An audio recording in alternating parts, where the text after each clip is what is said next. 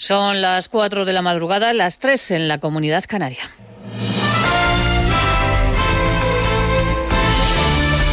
Noticias en Onda Cero.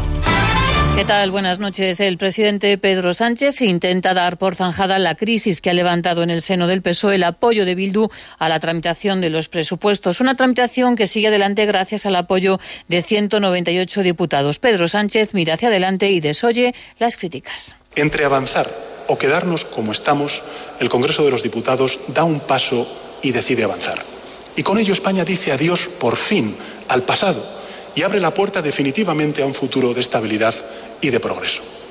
Dentro del Partido Socialista, las voces de los varones siguen haciendo mucho ruido. A los vómitos que le provoca el apoyo de Bildu al extremeño Fernández Vara se ha sumado el castellano manchego Emiliano García Paje, que dice que Podemos obliga a los socialistas a comulgar con ruedas de molino es simplemente comulgar con ruedas de molino la que nos obliga a Pablo Iglesias. Estamos padeciendo un tactismo que es sacar el presupuesto de la manera que sea y eso lleva a que Pablo Iglesias se pueda permitir el lujo de vetar a, ciudadanos. Yo lo que veo y lo veo con preocupación es que finalmente Podemos nos marca la agenda y nos está arrastrando a una esquina del tablero político que está muy fuera del sitio habitual de las grandes mayorías del PSOE. El Partido Popular tampoco acepta que sea Bildu y Podemos los que marquen la legislatura. Su líder Pablo Casado acusa a Pedro Sánchez de haber cruzado una línea negra al pactar con la formación Aberchale y acercar presos con delitos de sangre al País Vasco. Según Casado, Podemos se come al PSOE. Podemos se está comiendo al Partido Socialista, es quien manda en el gobierno. Y eso es algo que la cuarta economía del euro no se puede permitir. No hay un solo ministro en Europa tan radical como Pablo Iglesias. No existe ningún gobierno de coalición en Europa con un socio tan extremista como Podemos. En medio de esta catarata de críticas, la líder de Ciudadanos, Inés Arrimada, sigue ofreciendo su mano para pactar con el Partido Socialista, pero desde la moderación. Ciudadanos ha conseguido que haya una mano leal, una mano moderada, una mano sensata y que se vea claramente que si Sánchez no la coge y coge la de Otegui, va a ser porque quiere. Por eso le pido al Gobierno que escuchen a las voces moderadas del PSOE, que escuchen a las voces moderadas del Gobierno que prefieren un pacto con Ciudadanos, porque los hay, que escuchen a los votantes, que escuchen a la mayoría de españoles. El presidente de Estados Unidos, Donald Trump, ha vuelto a insistir que ha ganado las elecciones en el estado de Pensilvania. Lo ha hecho a través de Twitter y después de que los jueces han desestimado sus demandas y que Joe Biden ha sumado ya 306 delegados. Trump persiste en su actitud de bloquear el relevo después incluso de que el Comité de Seguridad Nacional ha hecho un informe en el que deja claro que no ha habido fraude electoral. Corresponsal en Estados Unidos, Agustín Alcalá. La rotundidad con la que el Departamento de Seguridad Nacional ha corregido en un informe a Donald Trump y ha confirmado que las elecciones presidenciales del 3 de noviembre han sido las más seguras de la historia ha llevado al funcionario que ha firmado el documento a admitir a sus subordinados que es muy probable que pierda su trabajo en los próximos días, porque desmonta una y otra vez las alusiones del presidente de que ha habido fraude, que 2.700.000 votos suyos desaparecieron y que los sistemas informáticos fueron comprometidos y manipulados en su contra. Nada cierto, han concluido los funcionarios federales, estatales y locales que se han encargado de supervisar los comicios presidenciales, que Trump no se puede quitar de la cabeza y que le han apartado del asunto que más preocupa a los estadounidenses, el coronavirus. Desde que perdió las elecciones, el presidente ha enviado 235 mensajes por Twitter. La desidia con la que Trump está tratando la pandemia ha afectado también a la gente que le protege, porque 130 agentes del servicio secreto se han contagiado de la COVID-19 o han debido ponerse en cuarentena al estar cerca de personas que tienen la enfermedad. Momento ya para conocer los números de la suerte. La combinación ganadora en el sorteo de la Bonoloto está formada por los números 13, 17, 31, 33, 35 y 38, complementario el 27 y reintegro para el 1. Y en el sorteo de la 11 el cuponazo ha correspondido al 88.973 de la serie 58.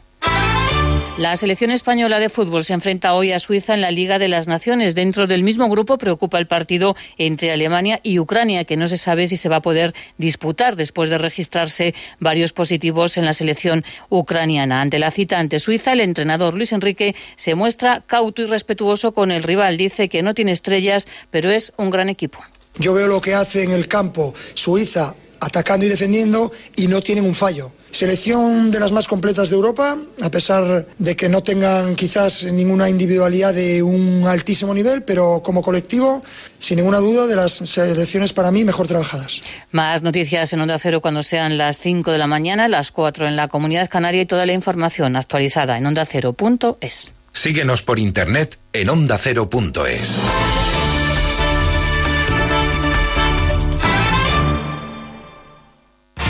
como El perro y el gato, un programa educativo, solidario y muy divertido. Gracias, Taboada, me parece fantástico. Pues mira, a partir de hoy a todos los ganadores de alguno de los concursos se incluirá esta Pues selecta chapa, tío. Yo me voy a poner Recuerda ir a la mismo. calle con bolsita. Claro. A recoger las caquitas y no te manches las manitas. No me. Para que no te manches las manitas.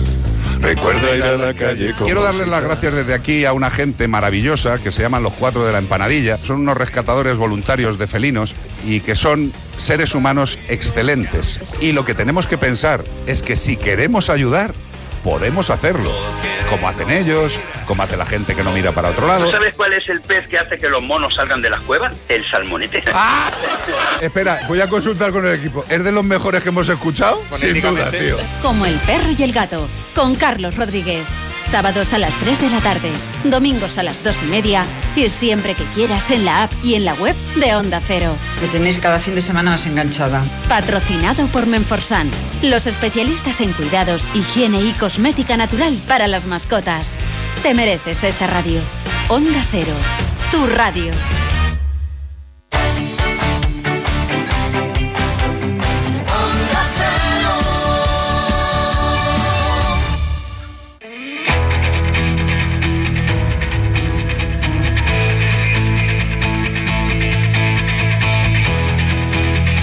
Onda Cero, de cero al infinito. Paco de León.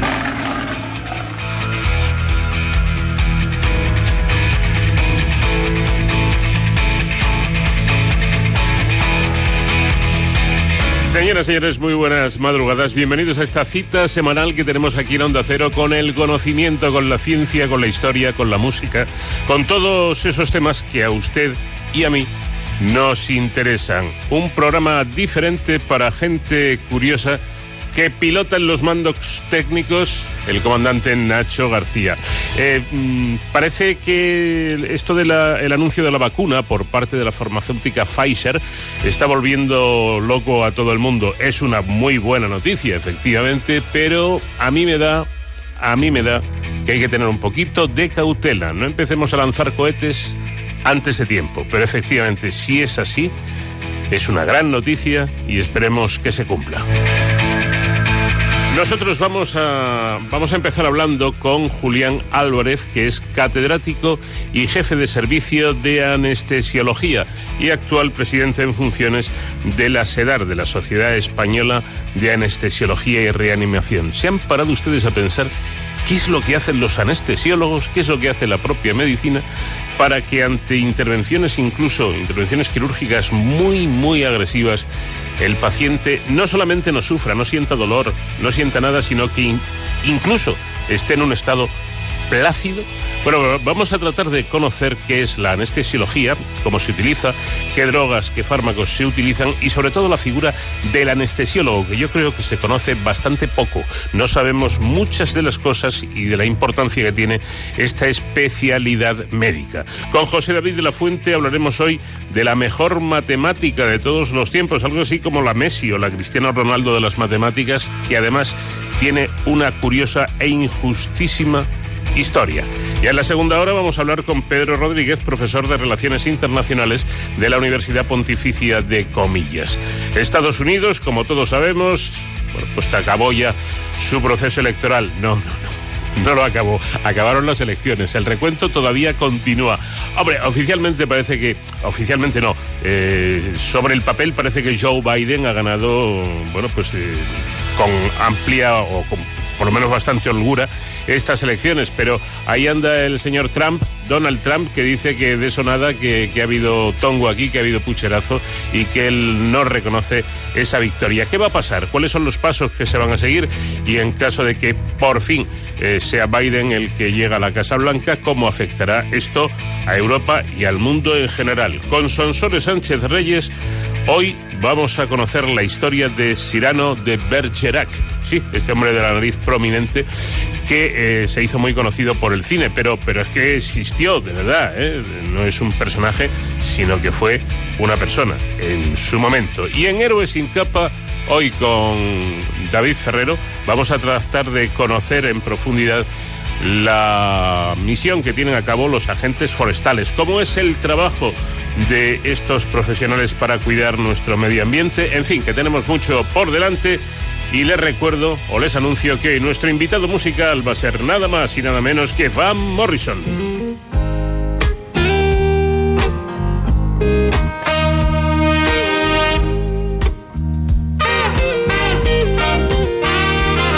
Well, it's not always raining. There'll be days like this. When there's no one complaining. There'll be days like this. When everything falls into place. Like the flick of a switch. Oh, my mama told me. There'll be days like this. When you don't need to worry. There'll be days like this. When no one's in a hurry, there'll be days like this. When all the parts of the puzzle start to look like they fit, then I must remember there'll be days like this. When you don't need an answer, there'll be days like this. When you don't need a chance, there'll be days like this. When you don't get the trade by that old Judas kiss. And I must remember there'll be days like this. Todo el mundo conoce la existencia de una especie de milagro que se llama anestesia y también saben quién se encarga de administrarla, el llamado anestesista. Pero yo tengo mis dudas realmente de si realmente sobre mm, todo eh, la gente que no está relacionada con el mundillo sanitario conoce realmente cuál es el papel que desarrollan estos profesionales. Y de ello vamos a hablar a continuación. La anestesiología es la ciencia médica que se ocupa del alivio del dolor y del cuidado global del paciente quirúrgico antes, durante y después de la cirugía. En la actualidad la especialidad incluye otras muchas áreas de actuación, además del quirófano, entre las que están el tratamiento del dolor y el manejo de cuadros clínicos críticos, así como situaciones de emergencia dentro y fuera de los hospitales. El nombre anestesia deriva del vocablo griego a aestesis, siendo su definición la privación total o parcial de la sensibilidad dolorosa producida bien por causas patológicas o bien provocadas precisamente por los propios médicos con finalidad terapéutica. Así el, el anestesista o digámoslo bien, el anestesiólogo, que es el término correcto y adecuado, realiza un trabajo de vital importancia para la seguridad y el buen desarrollo de las intervenciones quirúrgicas. Para algunos pacientes, bueno, pues solo fue el doctor el que consiguió dormirle, pero, pero yo creo que hizo más cosas que trataremos de, de averiguar. Le despertó, estuvo pendiente, en realidad el papel primordial del anestesiólogo dentro del quirófano va mucho más allá de dormir a los pacientes y consiste en proteger y regular sus funciones vitales de forma que la intervención en sí le ocasione las menores alteraciones posibles. Los anestesiólogos son los especialistas encargados de diagnosticar y tratar cualquier problema o incidente médico que surja durante la intervención o en el periodo inmediatamente posterior. El anestesiólogo es, por tanto, contemplado actualmente como el especialista perioperatorio, esto es, el encargado del cuidado médico del paciente a lo largo de su proceso quirúrgico. Por lo tanto, esto incluye el estudio y preparación del mismo antes de la, intervención, lo que se llama preoperatorio, la supresión del dolor y la vigilancia de las constantes vitales durante la cirugía, el intraoperatorio, y la continuación de estos cuidados una vez finalizada la intervención hasta que el paciente está en condiciones de volver a la sala de hospitalización, el postoperatorio. Todo ello manteniendo una comunicación permanente con el equipo de cirujanos. Voy a saludar ya al doctor Julián Álvarez, que es decano de la Facultad de Medicina y Odontología, catedrático de Anestesiología y jefe del Servicio de Anestesiología, Reanimación y Tratamiento del Dolor del Complejo Hospitalario de la Universidad de Santiago de Compostela. Buenas noches, doctor. Buenas noches, muchísimas gracias por acordaros de esta especialidad, que a veces parece una especialidad transparente, y mis felicitaciones al personal que ha hecho la documentación, a los documentalistas, porque realmente habéis sintetizado en unos minutos la esencia de la especialidad y de nuestro trabajo. No sé si copiarlo para las próximas memorias que tengan que elaborar, porque realmente está muy bien hecho. Mis felicitaciones. Muchísimas gracias, pero, pero volviendo a la intención de conocer más eh, esta especialidad y a los propios eh, médicos especialistas, eh, usted es presidente, aparte de todo lo que he dicho, es presidente de la Sociedad Española de Anestesiología y Reanimación. Y, al ver yo todo esto en, su currículum he pensado, hombre, me da a mí que este señor algo debe saber de anestesia, ¿no? Bueno, eh, no sé si porque llevo muchos años, evidentemente, siendo anestesiólogo, pues eh, empecé la especialidad a los 23 años y tengo 64 y nunca he dejado de, ejercerla y de practicarla siempre en la medicina pública. Luego, aunque solo sea por el roce, algo evidentemente habré aprendido. De todas formas, soy presidente en funciones porque hay un eh, está abierto el periodo electoral en la Sociedad Española de, de Anestesia y me presento a la reelección, pero de momento soy presidente en funciones. Bien, vamos a vamos al grano ya, si le parece, profesor. Sí, cómo no. Primera duda, ¿es lo mismo sedación, la sedación que la anestesia? No, pero sí, es decir, eh, por así decirlo, si vamos subiendo escaleras, la anestesia, aparte de anestesia, puede ser de dos tipos. Anestesia general o anestesia locorregional.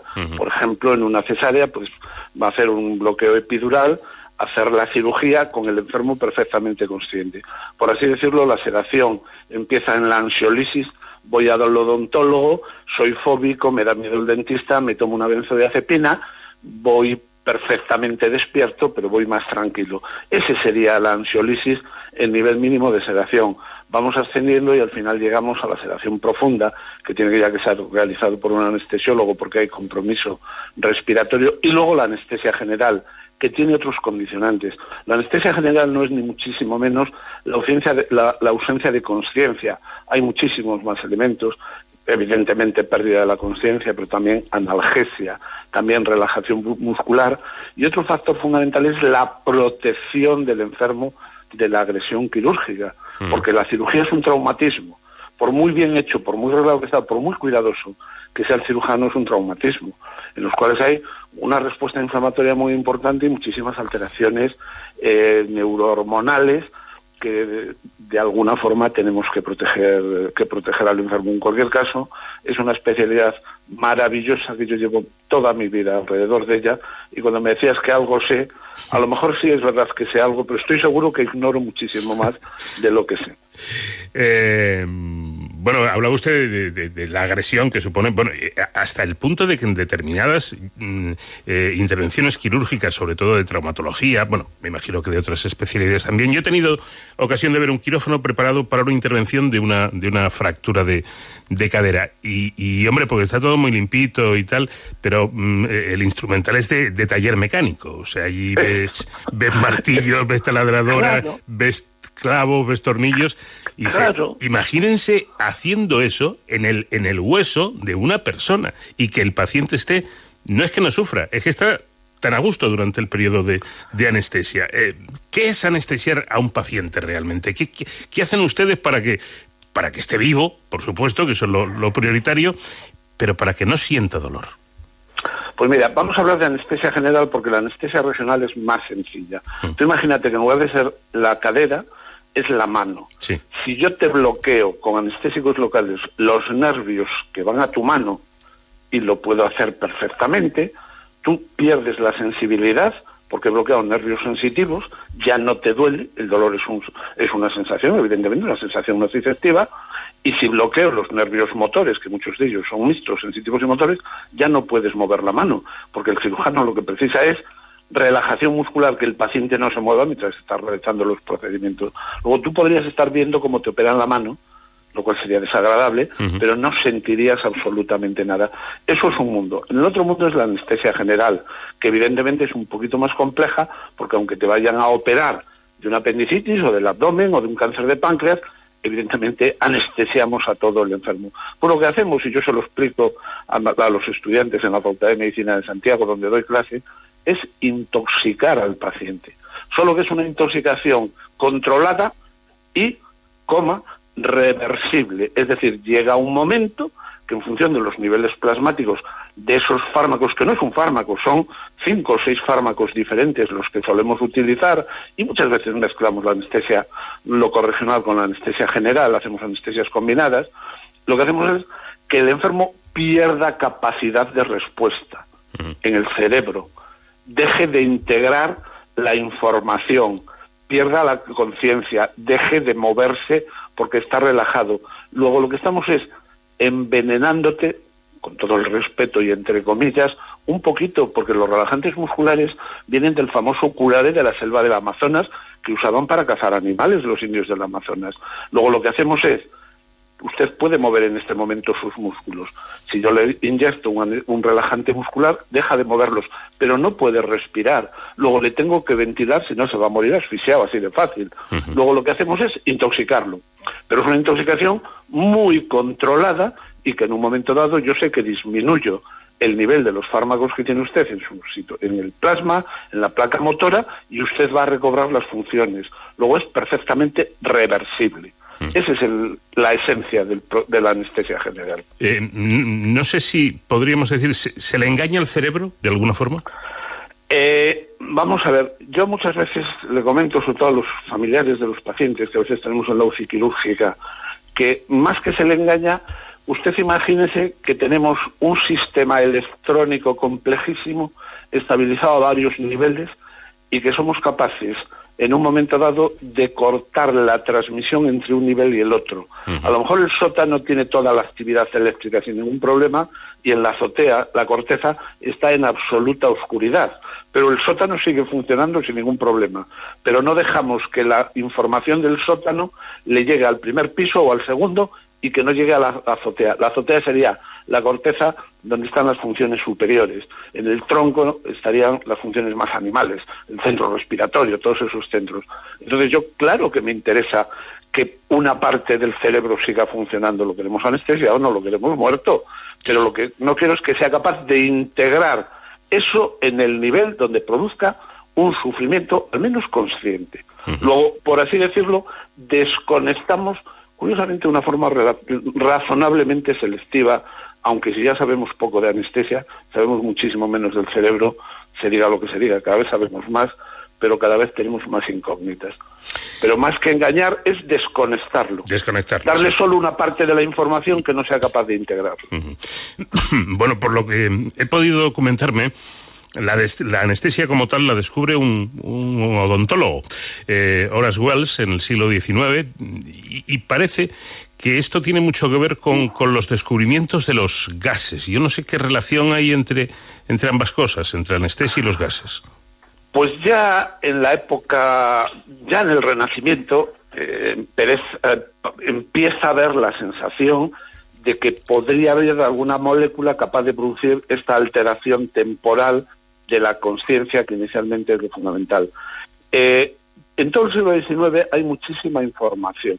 Hay muchísima información, sobre todo de un gas que desgraciadamente es un anestésico muy débil, lo cual originó que fracasara inicialmente cuando se intentó utilizar. Y efectivamente Horace Wells lo intentó utilizar, era protóxido de nitrógeno, un fármaco que todavía seguimos usando, aunque cada vez utilizamos menos, porque es un coadyuvante.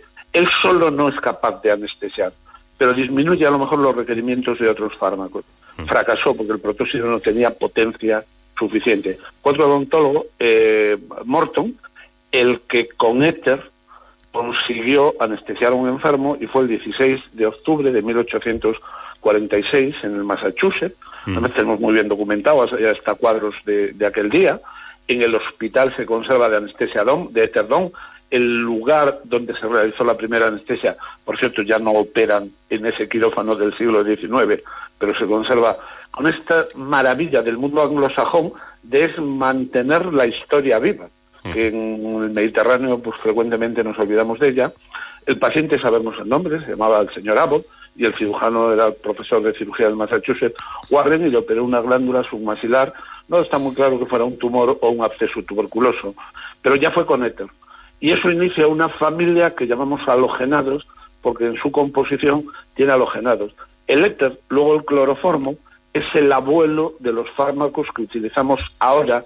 Lo que pasa es que ahora utilizamos tres o cuatro fármacos de este tipo, agentes anestésicos, gases inhalatorios, pero utilizamos muchísimos fármacos intravenosos, desde el famoso Propofol, desde el accidente que condujo a la muerte a Michael Jackson, benzodiazepinas, barbitúricos, relajantes musculares, opioides, utilizamos opioides pues muy potentes con vida media muy corta, pero que dejan a la morfina, eh, bueno, pues la morfina es muy poco potente comparado con los fármacos que utilizamos habitualmente en el quirófano. Y lo que hacemos no es usar un fármaco, es decir, yo tengo varios objetivos, pero los objetivos van a depender. Hacemos unos procedimientos tremendamente personalizados, es decir, no es lo mismo anestesiarle usted para hacerle una apendicectomía laparoscópica a usted que a su hijo de 5 años que a su padre de 95. Adaptamos todo al enfermo, monitorizando, viendo la respuesta y ajustando, me atrevería a decir, milimétricamente los fármacos. Porque ya les digo que los fármacos que nosotros utilizamos quitan funciones al ser humano, quitan funciones que debemos recobrar evidentemente al finalizar la cirugía. Luego utilizamos fármacos inhalatorios, que además son muy cómodos y se siguen utilizando, aunque hay una escuela que los utiliza muy poco, la escuela de TIVA de Total Intravenous Anestesia, pero utilizamos muchísimos fármacos, muchísimos fármacos intravenosos, pues cinco o seis en cada procedimiento prácticamente. Eh, otra duda, profesor. Eh, ¿Se calcula el tiempo de anestesia necesario para cada intervención o se van añadiendo o inyectando, me imagino, dosis según vaya siendo necesario? Vamos a ver, lo que queremos, lo que queremos es utilizar fármacos de vida media muy corta, es mm. decir, que su efecto se pase inmediatamente, porque una prótesis de cadera de la que hablaba antes depende del cirujano puede durar un tiempo, puede durar otra. O en las mejores manos del mundo se puede complicar. Luego yo soy capaz de mantener el procedimiento, pero quirúrgicamente ya sé cuándo se aproxima a su final. Luego si utilizamos fármacos de vida media muy corta, es decir, que su efecto se, se elimine muy rápido, yo los doy en infusión continua. Tengo una bomba de infusión que le va dando a usted el fármaco. Cuando se acerca el procedimiento, paro la infusión del fármaco pues el remifentanilo tiene una vida media de dos minutos, tres minutos, y el paciente se recupera casi inmediatamente desde que, se ha dado la infusión, desde que he cesado la infusión. Y si no tengo antagonistas, pues los relajantes musculares esteroideos tienen una molécula que la administras y desaparece inmediatamente, su gamadez desaparece, no estoy haciendo mm, publicidad, ni tengo ningún conflicto de intereses, mm. pero desaparece inmediatamente el efecto de ese relajante muscular. Luego, vida media muy corta o que tenga antagonistas, para que en un momento dado pueda revertir el efecto. Pero en este momento, cinco minutos después de haber terminado una cirugía, lo razonable es que el enfermo ya esté respirando, procediendo a estuarlo. Hay muchos enfermos que no, porque quiero que en el posoperatorio tenerlo en ventilación mecánica, llevarlo a la UCI quirúrgica, tenerlo controlado, y entonces lo tengo en ventilación mecánica hasta, bueno, hasta que se considere o hasta que esté estable. Pero podemos prolongarlo no voy a decir indefinidamente, pero ten en cuenta que, por ejemplo, eh, esas mismas técnicas que uso en quirófano las puedo usar en la UCI quirúrgica, en la unidad de cuidados intensivos, y puedo mantener profundamente dormido a un enfermo varios días. Mm. Es decir, sí lo puedo mantener fundamentalmente mediante la infusión de fármacos. Infusión continua. También puedo usar bolos, pero habitualmente infusiones.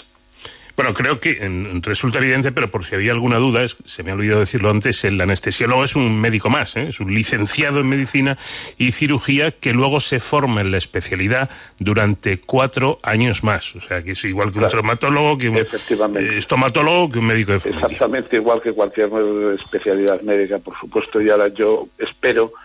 Eh, que hemos, hemos presentado al Ministerio el nuevo plan de estudios ya con cinco años, porque es de las, dicen los que se dedican al análisis de las especialidades, que es de las especialidades que más ha evolucionado en los últimos años y cuatro años se quedan claramente cortos para una especialidad tan polivalente y tan imprescindible en los hospitales, porque algunos compañeros dicen que el anestesista es como el coche caro, como el coche de lujo.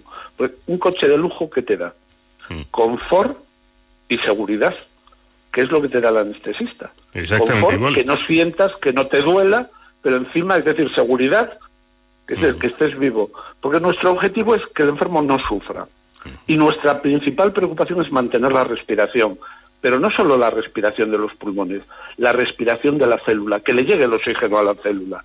Luego, ahí es donde está la respiración verdadera. Nosotros tenemos que conseguir que la célula esté siempre viva, siempre respirando, siempre consumiendo oxígeno.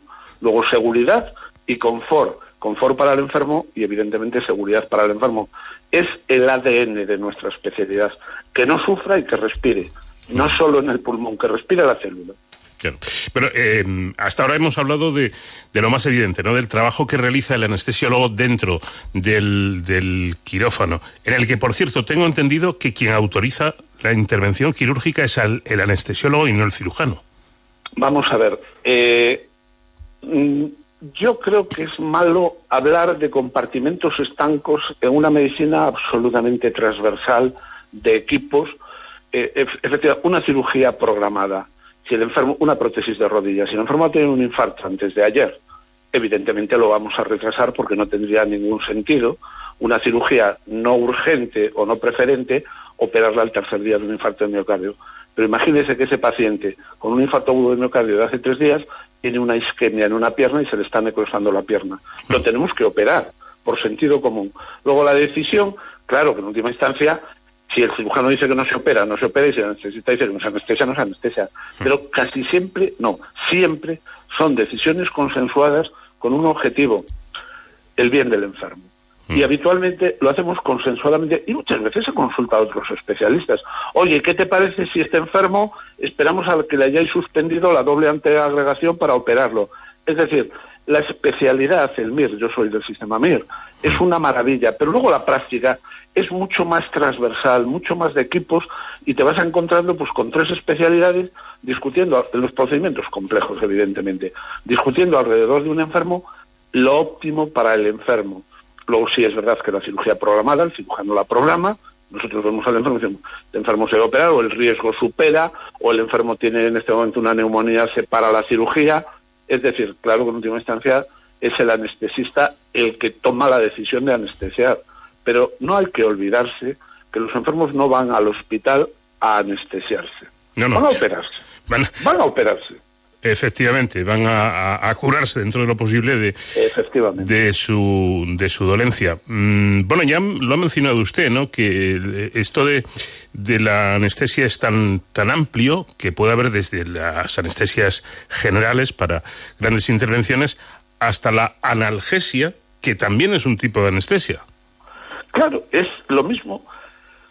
Te intoxico lo suficiente para que las terminaciones nociceptivas no sean capaces de transmitir al cerebro no sean capaces de esa sensación que luego los seres humanos identificamos como dolor mm. y que los animales, los mamíferos, identifican como sufrimiento, porque un perro tiene un traumatismo en una pata y le duele, evidentemente. Es decir, no es específico el sufrimiento y, y el dolor de los seres humanos, pero los seres humanos, evidentemente, lo pueden expresar y lo pueden manifestar eh, de otra forma. Bueno, pues la analgesia consiste o bien con fármacos, por ejemplo, antiinflamatorios, pues del desquetoprofeno, el ibuprofeno, los derivados de la aspirina, el paracetamol, bien con opioides, o bien haciéndole bloqueos con anestesia local, si a usted le duele un pie, yo le puedo bloquear el nervio ciático y lo puedo dejar insensibilizado, que no le duela. Mm. Hombre, claro, con eso también estoy provocando un bloqueo motor, usted no puede caminar. Pero analgesia exclusivamente significa mantener todas las funciones e intentar disminuir ese estímulo nociceptivo a cualquier nivel, porque lo que usamos siempre, incluso a veces utilizamos pues estimulación eléctrica, neuroestimulación para frenar la transmisión a lo largo de los nervios, que son como cables, intento inhibir la transmisión nociceptiva provocando un estímulo eléctrico que inhibe la transmisión de esa corriente que va viajando el potencial de acción a través de los de los axones. Es decir, aquí, como la sardina, se utiliza todo. Posibilidad que tengo de bloquear la transmisión de un estímulo nociceptivo, lo voy a hacer. Que te duele porque estás inflamado, antiinflamatorios, claro. Eh, por cierto, que con esto de la, de, la, de la pandemia hemos descubierto también otra especialidad médica, a mi juicio, y por lo que he tenido ocasión de comprobar hablando con los profesionales, bastante desconocida, que son los intensivistas, los que trabajan en, en, las UCIs.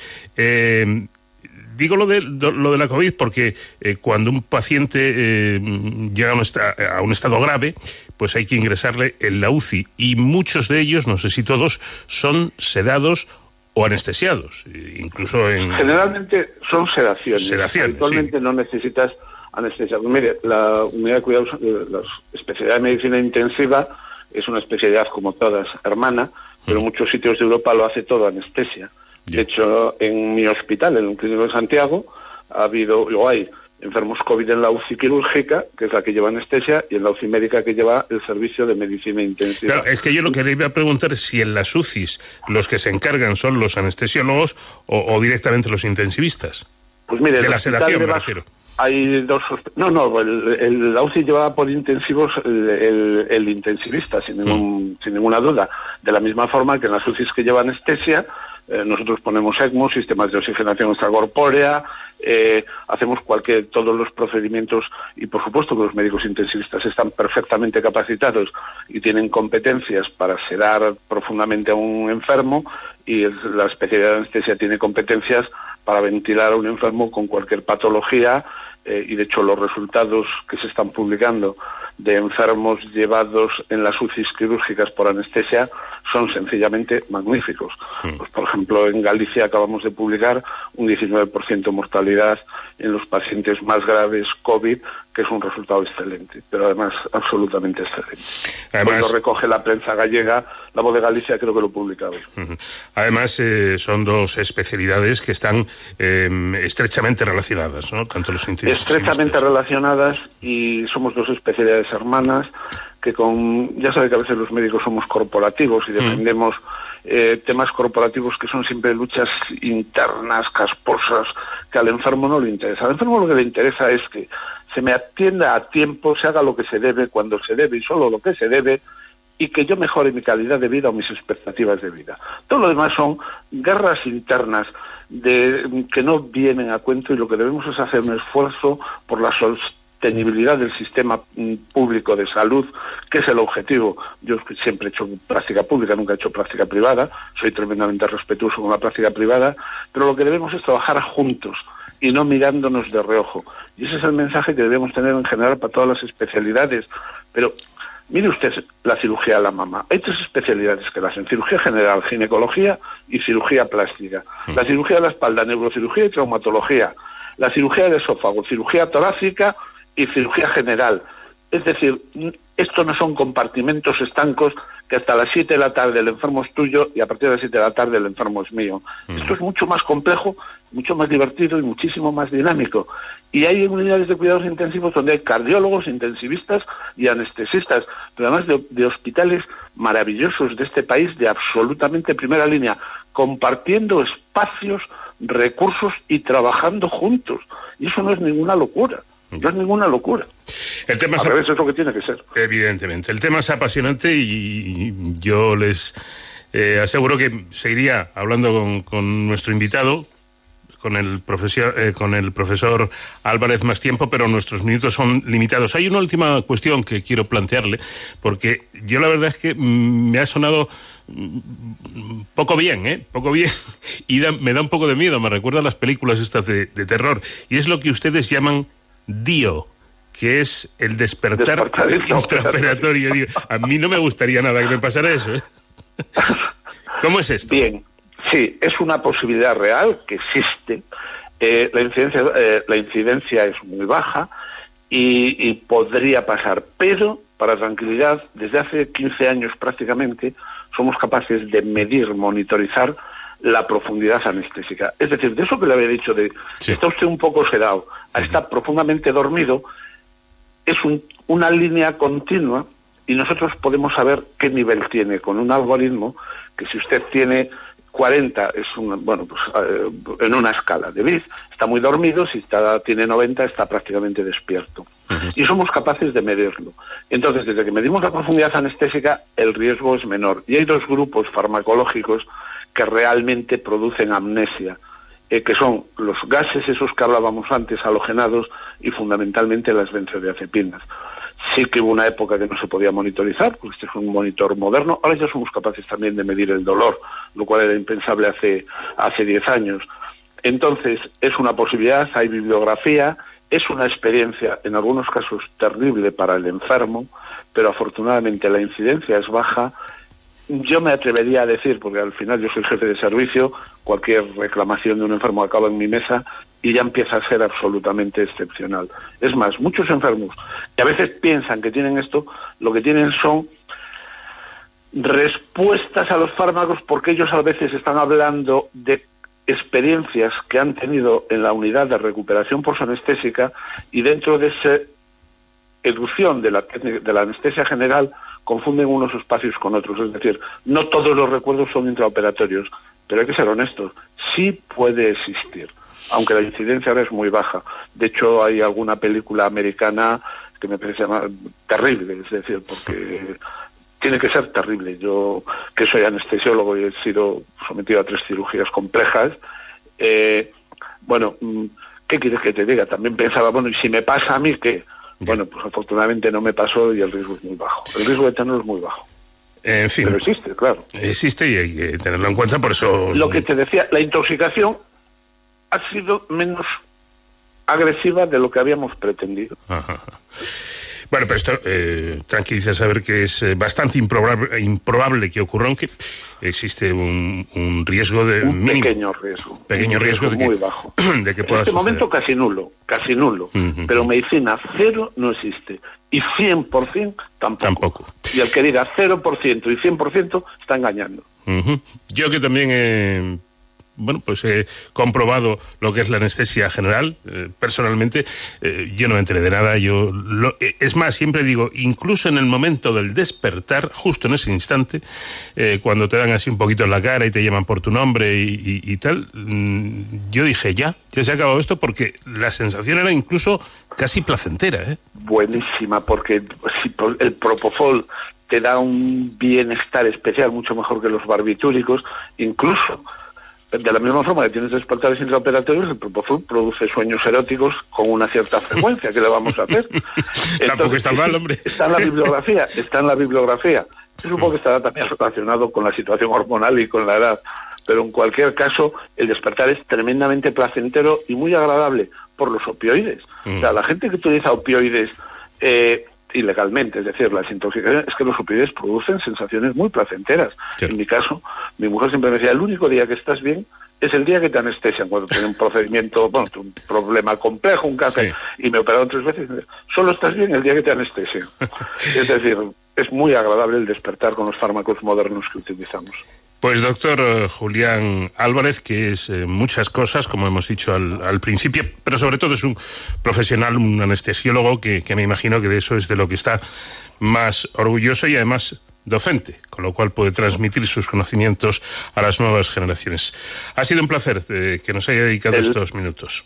El placer ha sido mío. Muchísimas gracias por acordaros de nuestra especialidad y quedamos a vuestra disposición, yo y toda la Sociedad Española de Anestesia, para aclararos cualquier duda o cualquier cosa que necesitéis. Vamos de cero al infinito.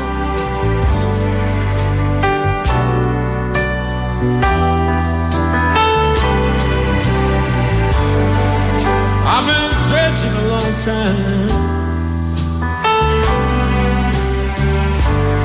Someone exactly like you. I've been traveling all around the world, waiting for you to come through.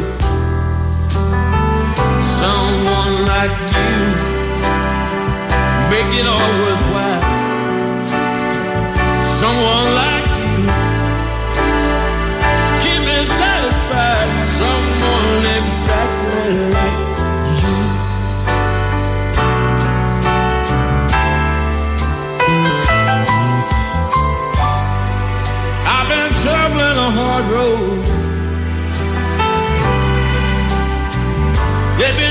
for someone exactly like you.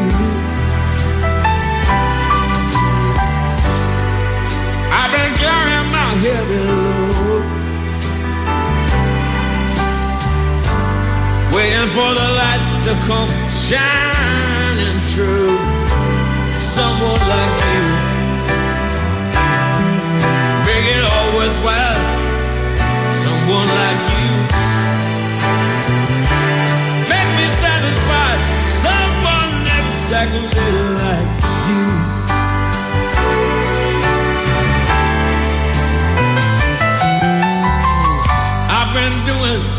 Some soul searching. Find out where you at. I've been up and down the highway. In all kinds of foreign lands. Someone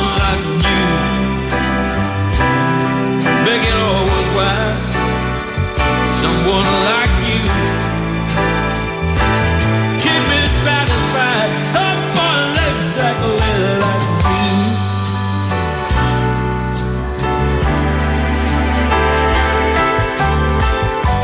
I've been all around the world, marching to the beat of a different drum.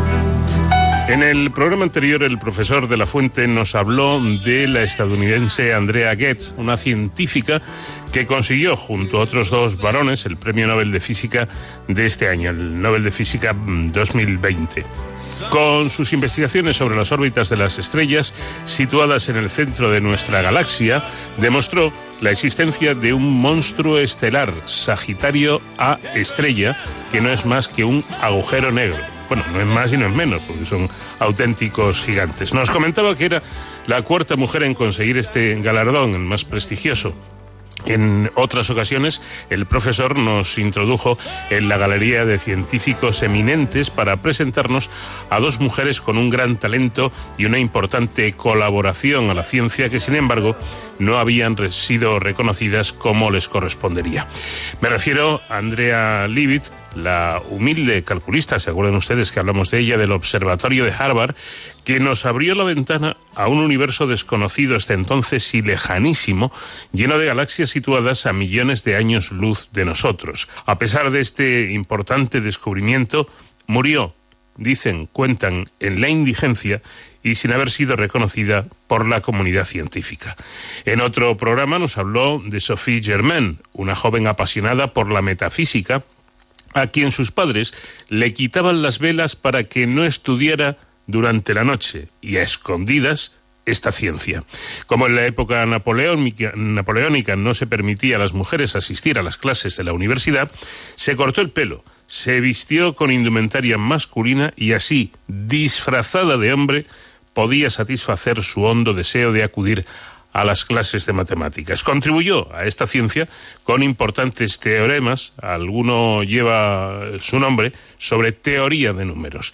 Para hoy el profesor me ha anticipado que nos va a hablar de la mejor matemática de todos los tiempos, al menos hasta su muerte acaecida en 1935. Y esta afirmación proviene del mismo Albert Einstein, que en esto de las matemáticas, pues hombre, algo debía saber. José David, buenas noches. Eh, buenas noches, Paco, y nuestros amables oyentes. ¿A qué te refieres concretamente? Me refiero a Emmy Neder. ¿A cuántos de nuestros oyentes les suena este nombre? Desde luego, no es culpa suya, sino de una sociedad que no valora suficientemente la ciencia, aunque ésta sea el motor del progreso de la humanidad. Sin la ciencia, los seres humanos seguiríamos todavía vistiendo pieles y viviendo en cuevas.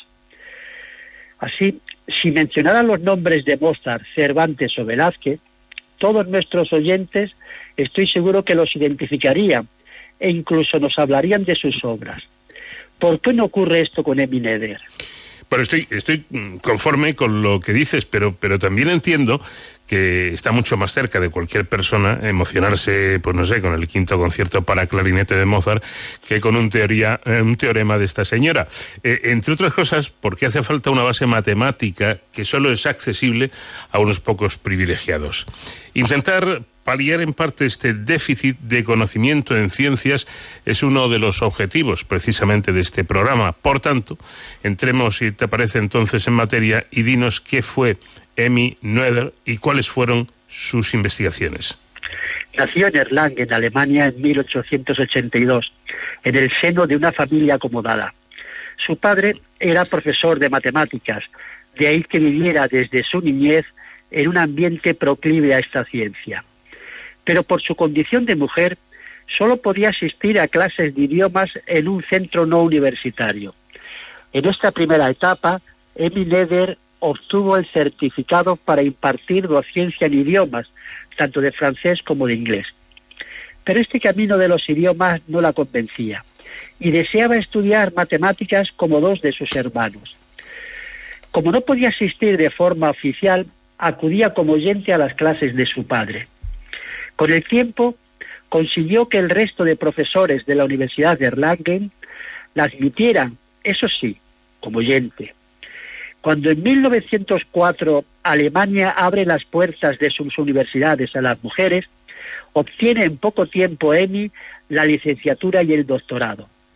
Después aprueba un examen dificilísimo de ingreso en la Universidad de Göttingen, donde tiene la fortuna de entrar en contacto con los matemáticos más ilustres del momento, Minkowski, David Hilbert y Felix Klein. Admirado por el talento de Emmy, David Hilbert le nombra profesora asociada sin sueldo, la única posibilidad que tenía entonces legal por ser mujer, y le permite sustituirlo e impartir sus clases durante gran parte del curso. No sé si nuestros oyentes se están dando cuenta de la consideración que tenía de Emmy ante uno de los mejores matemáticos del momento. Eh, voy a poner un ejemplo. Imaginaos que en una final de Copa Davis se lesiona Nadal y éste decide que le sustituya a un determinado tenista. ¿Será suficiente garantía de que se trata de un excelente jugador? Pues así le ocurrió a Emmy Neder con el gran Hilbert. Bueno, incluso si le dices a, a, Cristiano Ronaldo o a, Messi, oye, que vas a ser jugador asociado pero sin sueldo. Parece poco probable. y, la cuestión es, eh, si no cobraba por, por estas clases, que es evidente que no, ¿de, qué vivía? Ya he comentado, Paco, que pertenecía a una familia acomodada. Me ha hecho mucha gracia lo de lo de Cristiano. Bien, además... o lo del otro, ¿eh? o lo del otro, sí. Pero ¿cuántos incluso sin dinero para salir a la flote se, se, conformarían con jugar en vez de ellos?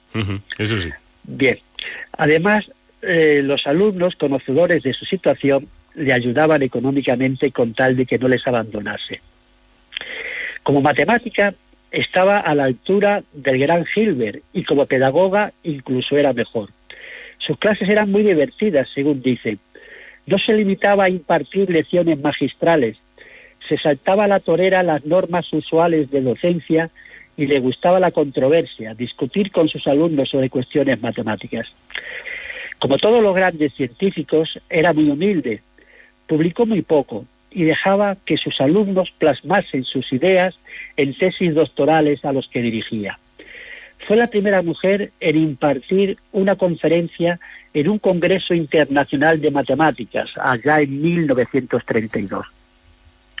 Un año más tarde, en 1933, tuvo que abandonar a Alemania ante la llegada de Hitler al poder. El gobierno nazi la prohibió dar clase por ser judía.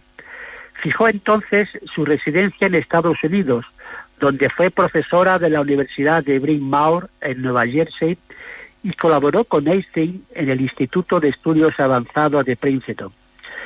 Murió en 1935, un año antes de que se concediera por primera vez la medalla Fields, que ya saben nuestros oyentes que es el equivalente al Premio Nobel de Matemáticas, como ya hemos comentado en programas anteriores. Si no hubiera muerto, estoy seguro de que en algunas de las primeras ediciones le hubieran concedido este galardón. Eh, ¿Nos puedes hablar un poco más de, sus investigaciones? Pues bien, puso las bases del álgebra moderna. Estudió las estructuras que conforman esta disciplina, grupos, anillos, módulos, hasta el punto de que algunas de ellas llevan su nombre. Así hay anillos nederianos, grupos nederianos, y descubrió uno de los teoremas matemáticos más importantes de nuestra época y con más aplicaciones en el campo de la física, el denominado teorema de Neder. Algunos matemáticos incluso lo igualan en importancia con el teorema de Pitágoras, que todos nuestros oyentes conocen de los primeros años de la escuela. ¿Y de qué va? De invariantes y leyes de conservación. Eh, pero que nadie se asuste. Voy a poner dos ejemplos muy sencillos para que se entienda muy bien. Todos nuestros oyentes conocen cómo se mueve un caballo en una partida de ajedrez. Dos pasos adelante y otro a la izquierda o a la derecha. Y esta regla se mantiene del tiempo, sea hoy cuando juguemos al ajedrez, ayer o a la semana que viene. Decimos entonces que el tiempo es un invariante en las reglas del ajedrez, como también lo es el lugar donde juguemos o la posición del tablero. En cuanto a las leyes de conservación, sabemos que ésta no se destruye, sino que se transforma en distintos tipos de energía. Cuando el agua cae de un pantano sobre unas turbinas de una central hidroeléctrica, la energía que poseía por estar a una altura se ha transformado en aumentar su velocidad y este agua mueve unas aspas cuya energía termina transformándose mediante un generador en energía eléctrica. Es decir, la altura inicial del agua se ha convertido al final en energía eléctrica, pero no se ha destruido. Pues bien, el teorema de Nether dice que a toda invariancia en una ley física le corresponde una magnitud que se conserva. Dicho así, parece muy simple, pero es el fundamento de algunos aspectos de la relatividad de Einstein y la base de una de las teorías más hermósicas de la física actual de la que hemos hablado en otros programas, el modelo estándar. Este nos indica de qué está hecha la materia visible, nosotros, los árboles, los planetas, las galaxias, y cuáles son las fuerzas existentes en el universo. Pues bien, estas teorías tan actuales e importantes se sustentan sobre el teorema que descubrió una excelente matemática, que iba de oyente a la universidad y después, durante diez años, impartió clases sin cobrar un sueldo. Qué grande es Neder. Sin embargo, es muy poco conocida fuera del ámbito científico incluso entre el movimiento feminista, que muchas publicaciones sobre mujeres relevantes se olvidan de ella. En fin, sin comentarios a esto, a esto último. Pues eh, precisamente hay que rescatar a mujeres como estas, de, como esta, de la historia, que eh, sobre todo las que se han dedicado, en otros ámbitos también ha ocurrido, eh, pero las que se han dedicado a la investigación, a, o la ciencia o las matemáticas, como, como el caso de, de nuestra protagonista de esta semana, pues han sido muy, muy, muy maltratadas por el sistema, por, por ese sistema, incluso en el ámbito científico, eh, muchas veces radicalmente machista. Por fortuna, José David, para terminar, esto está cambiando, ¿eh? ya las, las facultades de, carreras científicas eh, están llenas de mujeres. Dicen que en algunos hay más que hombres, incluso. Sí, sí, por supuesto. Y estoy seguro que entre los próximos premios Nobel de temas científicos van a ser muchas las mujeres las galardonadas. Pues te espero la próxima semana, como siempre. Profesor, un fuerte abrazo. Un abrazo, Paco, a ti y a nuestros oyentes.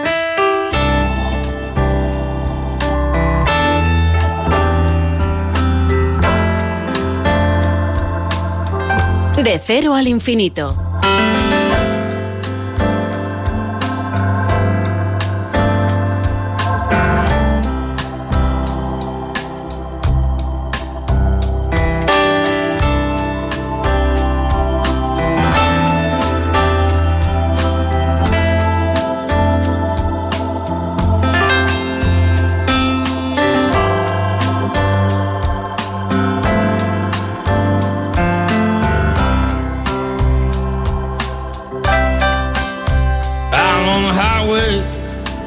Llegamos al Ecuador de nuestro programa, vamos en busca de la actualidad nacional e internacional y después seguimos aquí en De Cero al Infinito.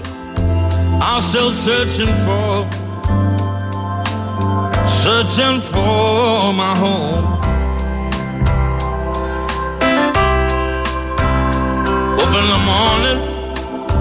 Up in the morning, out on the road. Yeah, my head is aching. Son las 5 de la mañana, las 4 en la comunidad canaria.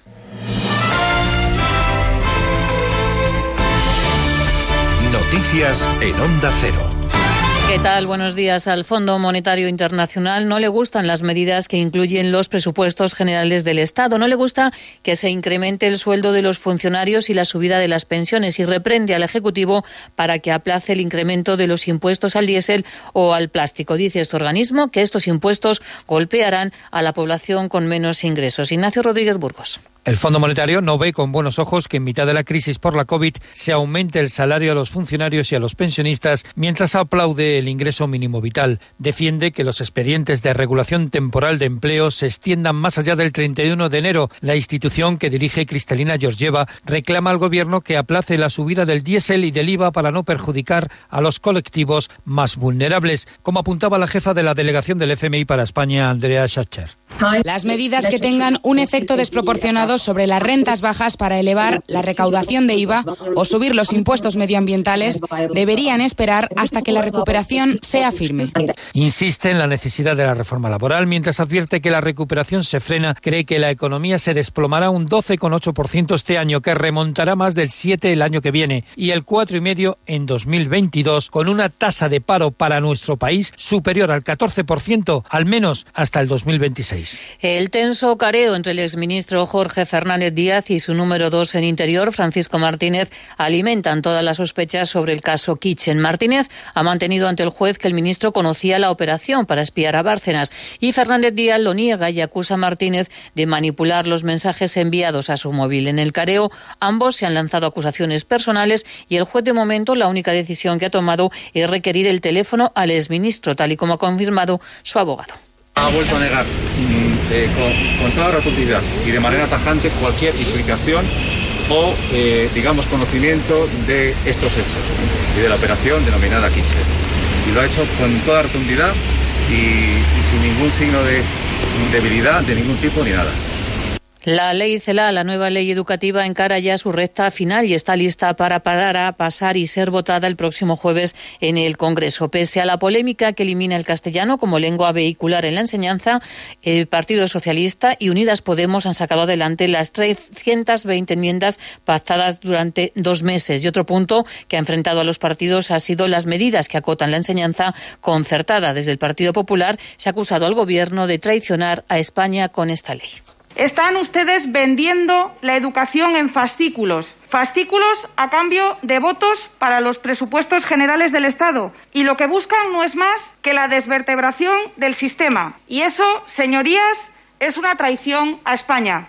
El Gobierno va a reforzar la política migratoria en Canarias ante la avalancha de ilegales que están llegando a las islas. En octubre han llegado más de 5.000 migrantes y el Ejecutivo ha anunciado un plan con más vigilancia y repatriación. En redacción en Canarias, Gustavo de Dios. A Canarias han llegado este año 16.000 personas, un 900% más que el año pasado. La ruta atlántica con destino a este archipiélago supone un mayor flujo que la del Mediterráneo. Ya es el 57% del total europeo. Más policía y medios aéreos y marítimos se enviarán desde España para colaborar con países africanos. Se pondrán en marcha nuevos recursos de acogida en Canarias para evitar el hacinamiento de migrantes, como en el caso de Arguineguín, Gran Canaria, con 2.000 personas durante días en 400 metros cuadrados y se incrementará la ayuda humanitaria. Carolina Darias, ministra de Política Territorial y Función Pública. 500 millones de euros con carácter general, pero que significa un montante que asciende a los 3.100 millones. Evidentemente, en este presupuesto, con un amplio incremento, va a tener un papel destacado la cooperación en los países africanos. La política general es la de la repatriación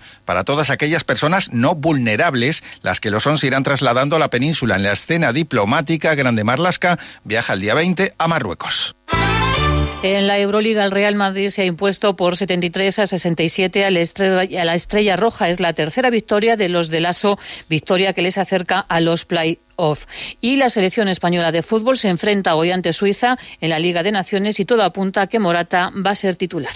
Creo que es, si no es la primera vez en mi carrera que juego más de seis partidos seguidos, más de, más de 60 minutos, pues eh, debe ser la segunda, pero al final es lo que te da la, la opción de estar en el campo, te da más ocasiones de, de, meter goles, más oportunidades de jugar y de estar ahí y, y, bueno, espero, espero seguir así y todo lo demás, pues yo pondré todo el trabajo que, que esté en mi mano para, para estar aquí. Más noticias en Onda Cero a las 6 de la mañana, a las 5 en la Comunidad Canaria. Síguenos por internet en ondacero.es.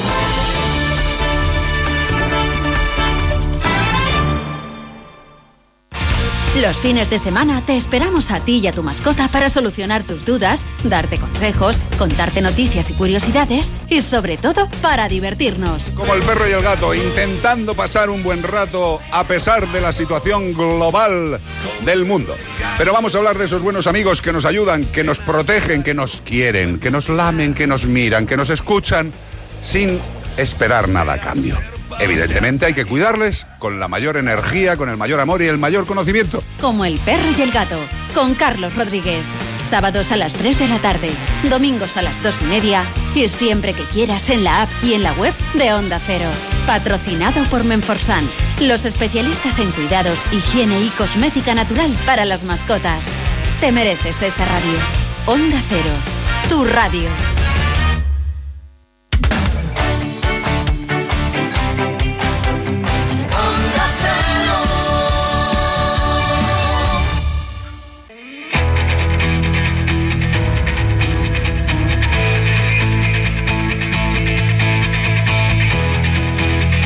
Onda Cero, de cero al infinito.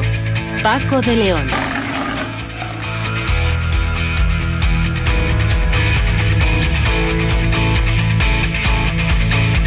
El primer martes después del primer lunes de noviembre, ya lo saben, es la tradición. Bueno, creo que hay una ley aprobada, no es no solo una tradición a tal efecto que data de hace muchos años por la que se establece esto, que las elecciones en Estados Unidos siempre serán en la misma fecha, el primer martes después del primer lunes. Bueno, pues esto ya, ya ocurrió eh, el pasado día 3 y de ello vamos a hablar de las consecuencias ¿no? de las, de las eh, elecciones, eh, del proceso electoral en Estados Unidos con el profesor de Relaciones Internacionales de la Universidad Pontificia de Comillas, Pedro Rodríguez. Esa es la cuestión. Estados Unidos tras las elecciones. ¿Qué pasará?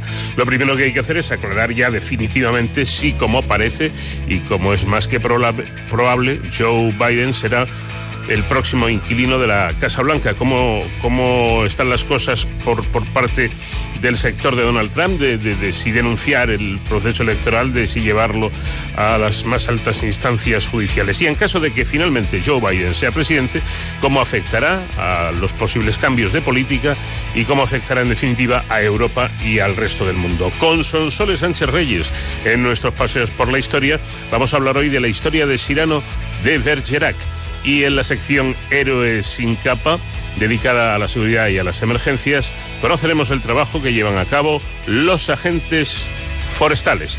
Y durante esta segunda hora seguiremos disfrutando de la música de nuestro invitado musical hoy, que es el gran Van Morrison.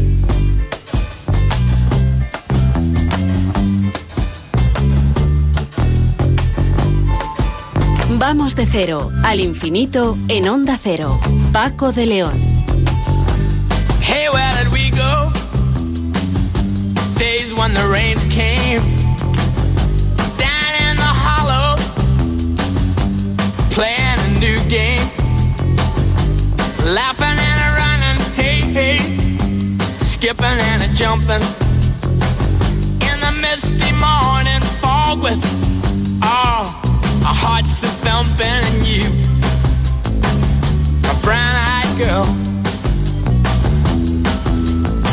And my brown-eyed girl.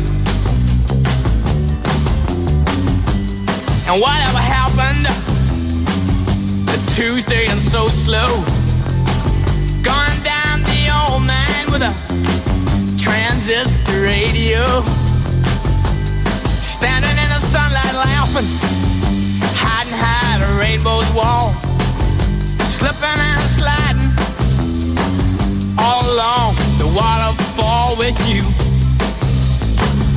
My brown-eyed girl. You, my brown-eyed girl. Do you remember when we used to sing sha la la just like that. Sha la la la la la la la la da la da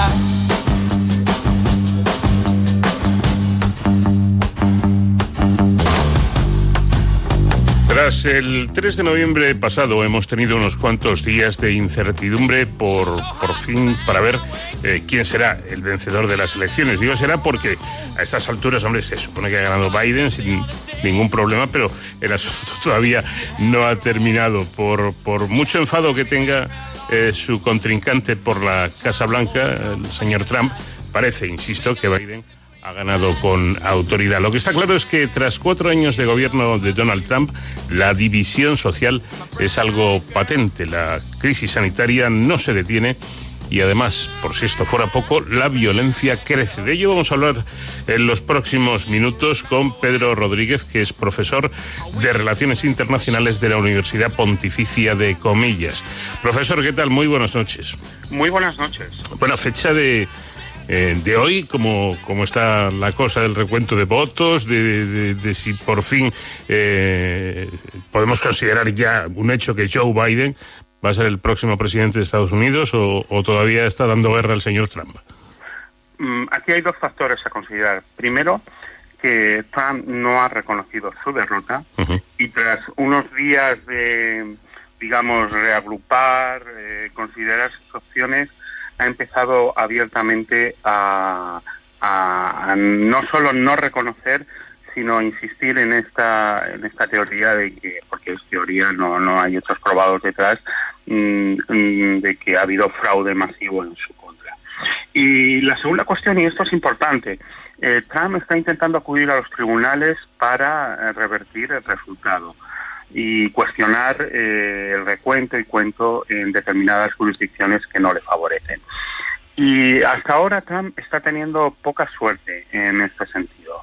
Eh, estamos acostumbrados en los últimos cuatro años a, digamos, a hechos alternativos, posverdad, fake news, y claro, uno no puede ir ante un magistrado federal, ante un juez y presentar indicios que no son eh, creíbles. Y en este sentido está teniendo dificultades para su- que sus querellas ah, prosperen.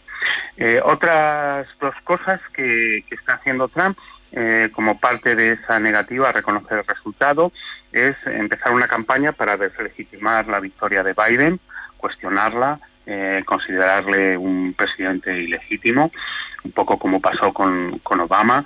Y, y también, y, y esto es importante, Trump está empezando a construir un, un discurso de, de víctima del Estado profundo, de, de fuerzas que son incontrolables en Washington y en este sentido pues se marca el cese eh, fulminante del secretario de Defensa que cuestionó la oportunidad de enviar tropas eh, ah, para enfrentarse a los disturbios raciales ocurridos durante la, la cuarentena y, y la pandemia. Entonces, en, en este marco tan enrarecido de polarización, de crispación, pues así está operando Trump. Eh, en contraste, eh, Biden eh, está empezando digamos, a consultar a científicos, a, poner la prioridad sobre la lucha contra la pandemia, eh, está intentando desmarcarse y asumir el papel y evitar que Trump eh, lleve a cabo una política de hechos consumados que le, que le, que le invalide, que le, que le dificulte esta transición presidencial.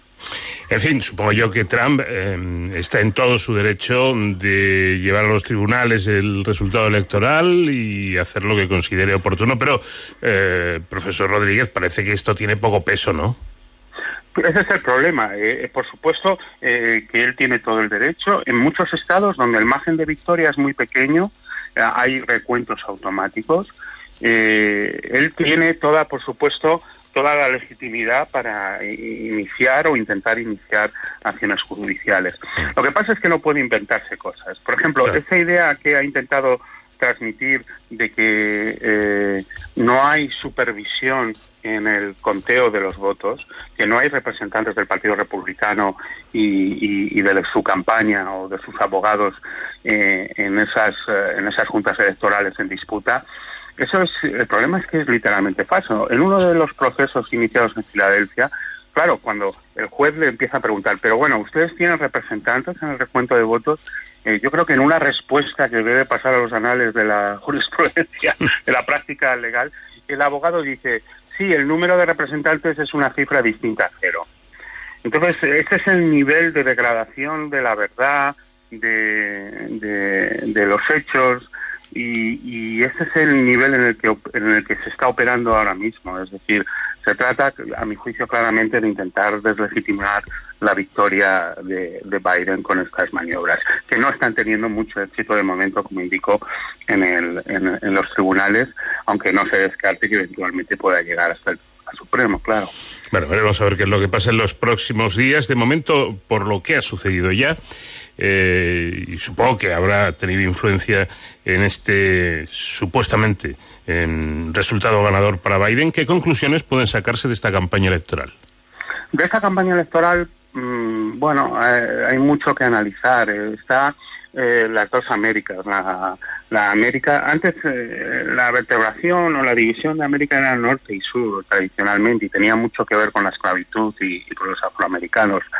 Ahora clarísimamente la, la, polarización es eh, ciudad y campo, extrarradio de las ciudades contra, digamos, la América rural y, esto ha quedado muy de manifiesto. Em, eh, la campaña y, ha estado deformada por la pandemia.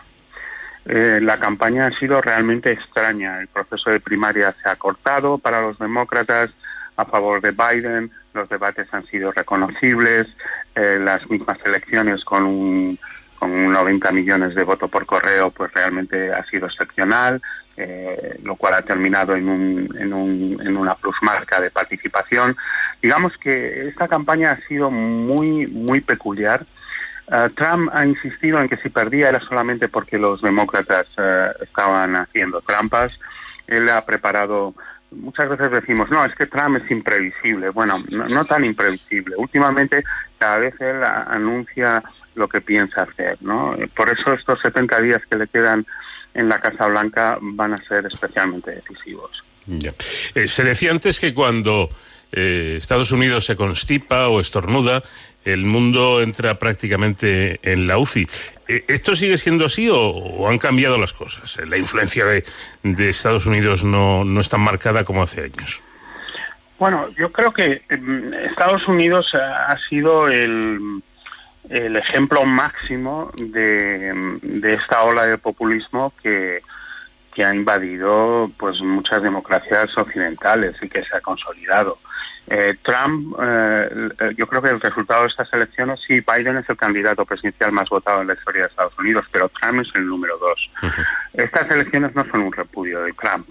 Yo creo que el trumpismo, ese proyecto que al final no tiene nada que ver con los republicanos, con Ronald Reagan, con los conservadores, eh, es un proyecto pues nativista, nacionalista, con sus propias ideas económicas y, esto va a pervivir. Y creo que hay una gran influencia eh, en el mundo de, de, lo que ha pasado. Y creo que en el fondo existen problemas compartidos. Mm. Existe el descrédito de las instituciones, existe la incapacidad de los partidos políticos para ocuparse realmente de lo que preocupa a, los votantes. Existe la crisis de mediación, empezando por los medios de comunicación.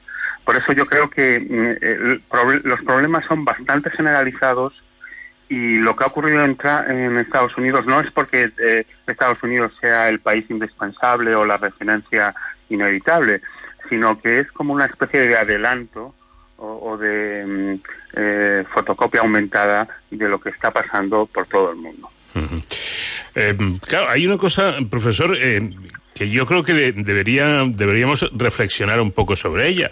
Eh, dice, dice usted y dice muy bien, ojo, que el resultado de Trump, aunque no haya ganado las elecciones, si es que finalmente es así, que parece evidente, eh, no es, no, no podemos decir que sea un mal resultado, ni muchísimo menos. Claro, hay que tener también en consideración que venimos después, o viene el, presidente Trump, después de la, de, la, de la era de Obama, el presidente más aperturista, más moderno, por utilizar un lenguaje muy de aquí de España, eh, muy de izquierdas para lo que es la sociedad americana, ¿no? Bueno, pues tras esa temporada o esa época de- del señor Obama, resulta que el candidato que vence es el más de derechas, por así decirlo.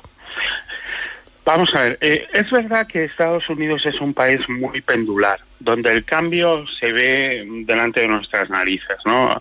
A, veces en, en España vemos que estamos dando vueltas siempre a lo mismo, somos el hámster en la rueda y Estados Unidos tiende a ser mucho más fluido en ese sentido y el cambio es evidente. Eh, el problema de Trump, eh, sabemos que es un, es un mentiroso compulsivo. El Washington Post eh, lleva estas estadísticas de las mentiras, no, no de las cosas que son discutibles, sino de los embustes, y creo que superan ya los 20.000. Pero la clave para entender a Trump es que el dolor, los problemas en los que él se apalanca son muy reales.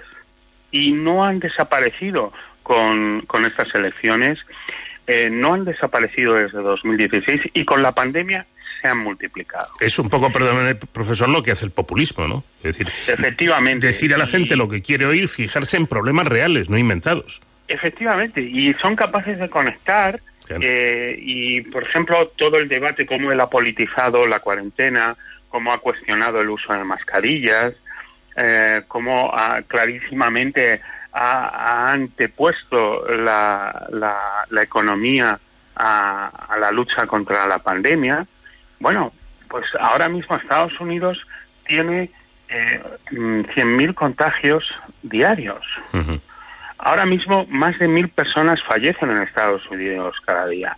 Y cuando el nuevo presidente tome posesión el 20 de enero a las 12 de la mañana, Estados Unidos irá camino de acumular medio millón ah, de víctimas mortales.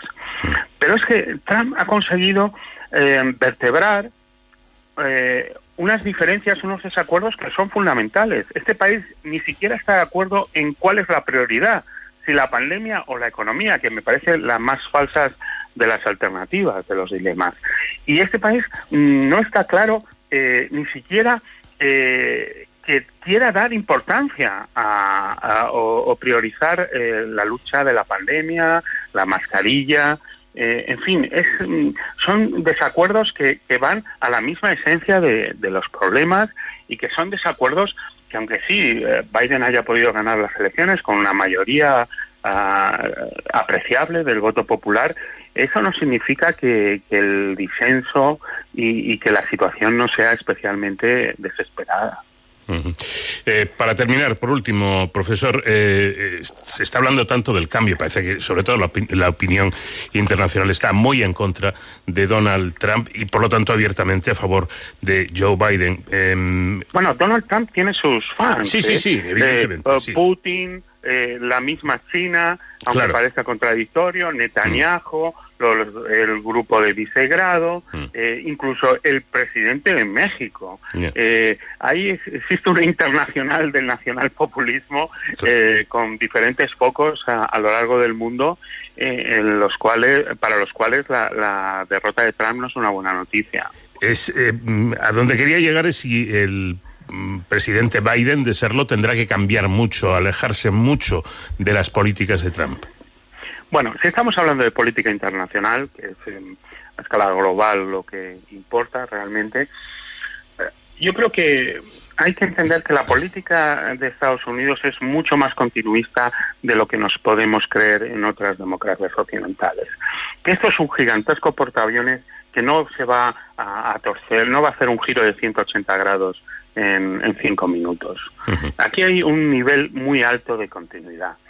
Y eh, parte de las frustraciones y de los problemas a los que ha respondido Trump son persistentes, no se los ha inventado Trump, volvemos a la tesis inicial. Eh, por ejemplo, eh, el pulso con China. El pulso con China eh, a lo mejor se moderará en cuanto a la guerra comercial, pero ese pulso hegemónico en tecnología, en influencia en el Pacífico, geopolítico, eh, yo creo que va a ser una constante. ¿no?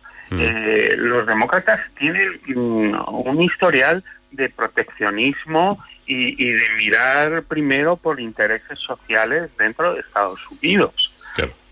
Y Biden para movilizar a, a, tantos votantes pues tendrá que atender eso. Entonces, eh, no, no, pensemos que de, de, la noche a la mañana el America First va, va a desaparecer y que eh, vamos a volver y que Trump ha sido una aberración temporal eh, que, y que esto ya, pues como antes. No, eh, la, la, vieja normalidad en la política exterior de Estados Unidos sí. yo creo que es irrecuperable, como tantas otras cosas en Estados Unidos tras estos cuatro años. En fin, pues démosle tiempo al tiempo porque no es cuestión más que de eso para saber qué ocurre definitivamente. Primero cuando se cierre ya este proceso electoral y después cuando el señor Biden, si es que es así, pues empiece a, gobernar para, para, los Estados Unidos, para los norteamericanos y por ende un poco también para todo el mundo. Pedro Rodríguez, profesor de Relaciones Internacionales de la Universidad de, de Comillas, gracias por habernos atendido y muy buenas noches. Muy buenas noches.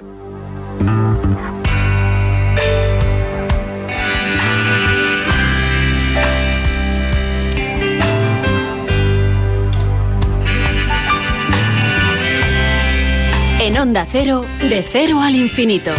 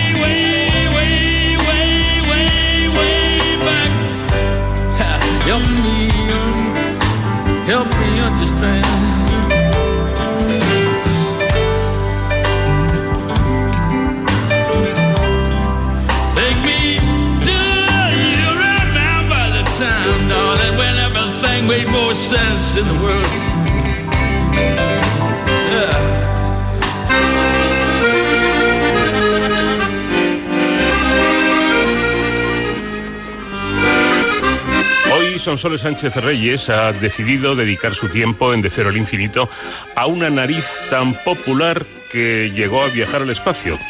Sonsoles, ¿qué tal? Buenas noches. Buenas noches, Paco. Bueno, y en primer lugar dejando algo claro que, eh, no es otra cosa eh, que el hecho de, hablar de este personaje es porque eh, es un personaje muy conocido por el cine, pero existió realmente. Así es. Cyrano de Bergerac fue un personaje real que vivió en la Francia del siglo XVII. En 1897, Edmond Rostand convirtió su historia en una de las grandes obras del teatro universal, traducida a muchos idiomas y constantemente representada. Un personaje asociado para siempre a su prominente nariz. Hercule Savignon de Cyrano, que pasaría a la historia como Cyrano de Bergerac, nació en París en 1619. Era hijo de un abogado que se casó con la hija de un noble, entrando así en la pequeña nobleza. Realmente no provenía de Bergerac, simplemente adoptó el elegante título porque su abuelo había adquirido una pequeña finca en la localidad y allí pasó parte de su infancia. Profesor era un párroco a cuyas clases prestaba muy poca atención, así que su padre lo sacó de la escuela y lo mandó a París para que sus parientes se encargaran de él. Prosiguió sus estudios en el prestigioso colegio de Beauvoir. Años más tarde, en su obra El pedante engañado, 1645, caricaturizó al director de esta institución. A los 19 años, se alistó en la compañía de las guardias francesas, un cuerpo de infantería de élite al que perteneció el mosquetero d'Artagnan. Participó en los sitios de Mouzon y de Arras durante la Guerra de los 30 años, pero en este último recibió una herida que le forzó a retirarse del ejército solo dos años después de entrar en él. En ese tiempo su nombre se hizo famoso por numerosos duelos y trifulcas. En los años siguientes, Cyrano se dio a todo tipo de excesos y dilapidó sus recursos. Fue acogido por Charles Coipot d'Assoucy, un poeta y músico de vida libertina, de quien se dice que fue su amante. Los rumores sobre los malos hábitos de Cyrano llegaban hasta su padre, hombre severo y religioso, que ignoraba las peticiones de ayuda económica de su hijo. En 1647 el padre murió. Puesto que sus tres hermanos mayores también habían fallecido, la herencia fue repartida entre él y su hermano menor, Abel, que heredó dos títulos familiares. La hermana pequeña, Catalina, entró en un convento de París del que llegaría a ser madre superiora. La modesta herencia le permitió sobrevivir y dedicarse a su pasión, la escritura.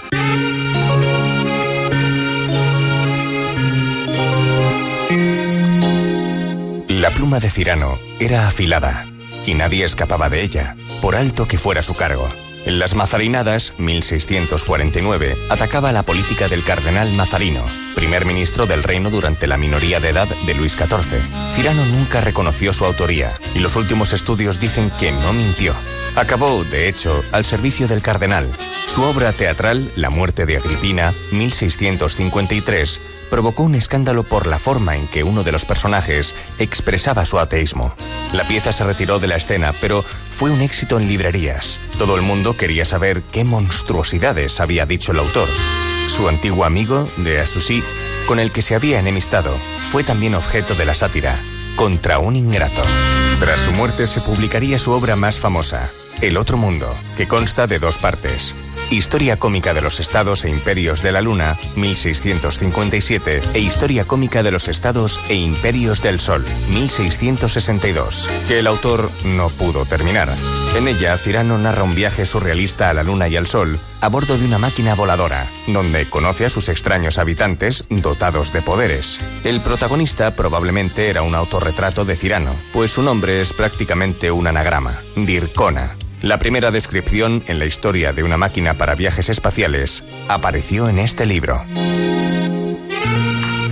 Dircona descubre que el sol es el lugar al que van las almas después de morir, y mientras que la mayoría de ellas se funden con el sol, las de los filósofos sobreviven. Así se encuentra con los fantasmas de Sócrates y Descartes, con quienes debate sobre la naturaleza de la Tierra y el universo, y es perseguido por sus ideas subversivas acerca de la autoridad, la religión y la sociedad.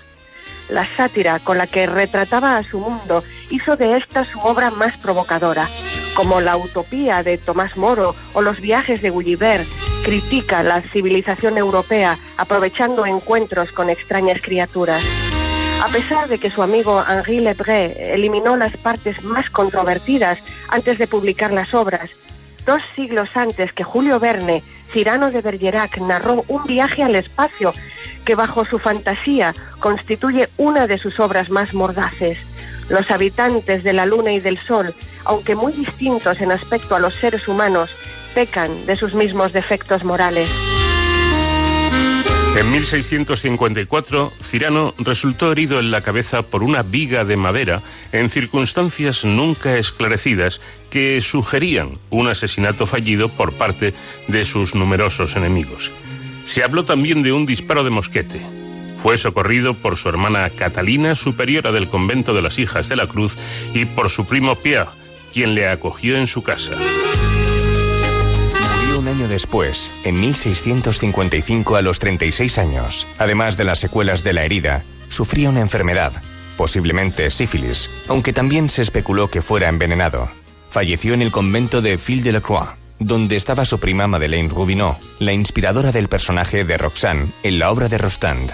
Madeleine era una hermosa mujer que había estado casada con el barón Christophe de Nivillet, muerto en el cerco de Arras. Cyrano de Bergerac dejó huella en el arte. El dramaturgo Molière se inspiró en sus obras satíricas.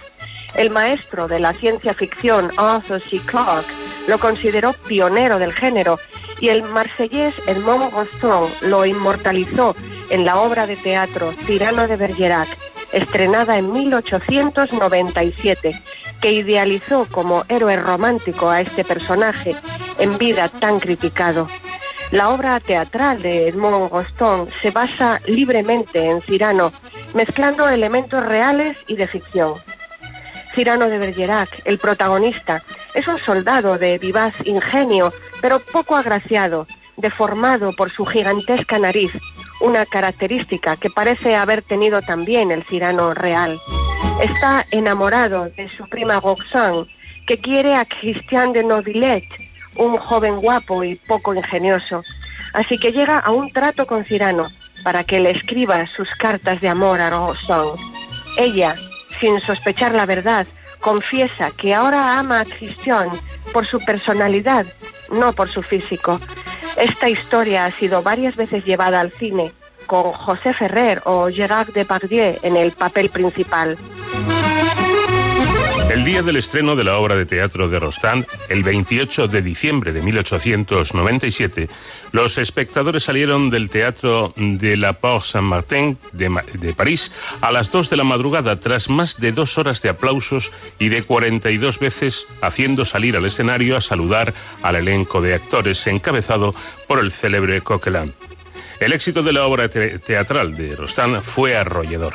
El autor murió con solo 50 años y mucho después su viuda diría en su lecho de muerte: Siempre he vivido a la sombra de Cirano de Bergerac. Momentos hubo en que no sabía de quién era viuda, si de Edmond Rostand o de Cirano. Existen dudas sobre dónde fue enterrado el tirano real, aunque su tumba se encuentra en el cementerio parisino de Père Lachaise, un supuesto certificado de defunción encontrado en un archivo en 1911 señala la iglesia de Sanois, el distrito de París, donde se encontraba la casa donde murió. Tal vez tuviera razón el cirano teatral al exclamar Filósofo, físico, poeta, espadachín, músico, inventor, gran polemista y amante, pero no por su bien. Aquí yace Hercule Sevigné de Cirano de Bergerac, que fue todo y no fue nada. En la bonita ciudad francesa de Bergerac, en la actualidad, los turistas se sorprenden al no encontrar la casa natal de Cirano. Pero dos estatuas del personaje de nariz prominente, vestido como un caballero, les reciben en sendas plazas pintorescas, invitándoles a disfrutar de un entorno propio de un personaje tan carismático como él. Bueno, pues ya lo dijo su propia viuda, el personaje casi casi se come a la persona, pero Cirano de Bergerac, además de ser muy conocido por el cine, como hemos comentado, también fue un personaje de carne y hueso y que ha elegido esta noche nuestra colaboradora Sonsoles Sánchez Reyes para estos paseos por la historia. Gracias, Sonsoles, y hasta la próxima semana. Un placer, muchas gracias a vosotros. De cero al infinito.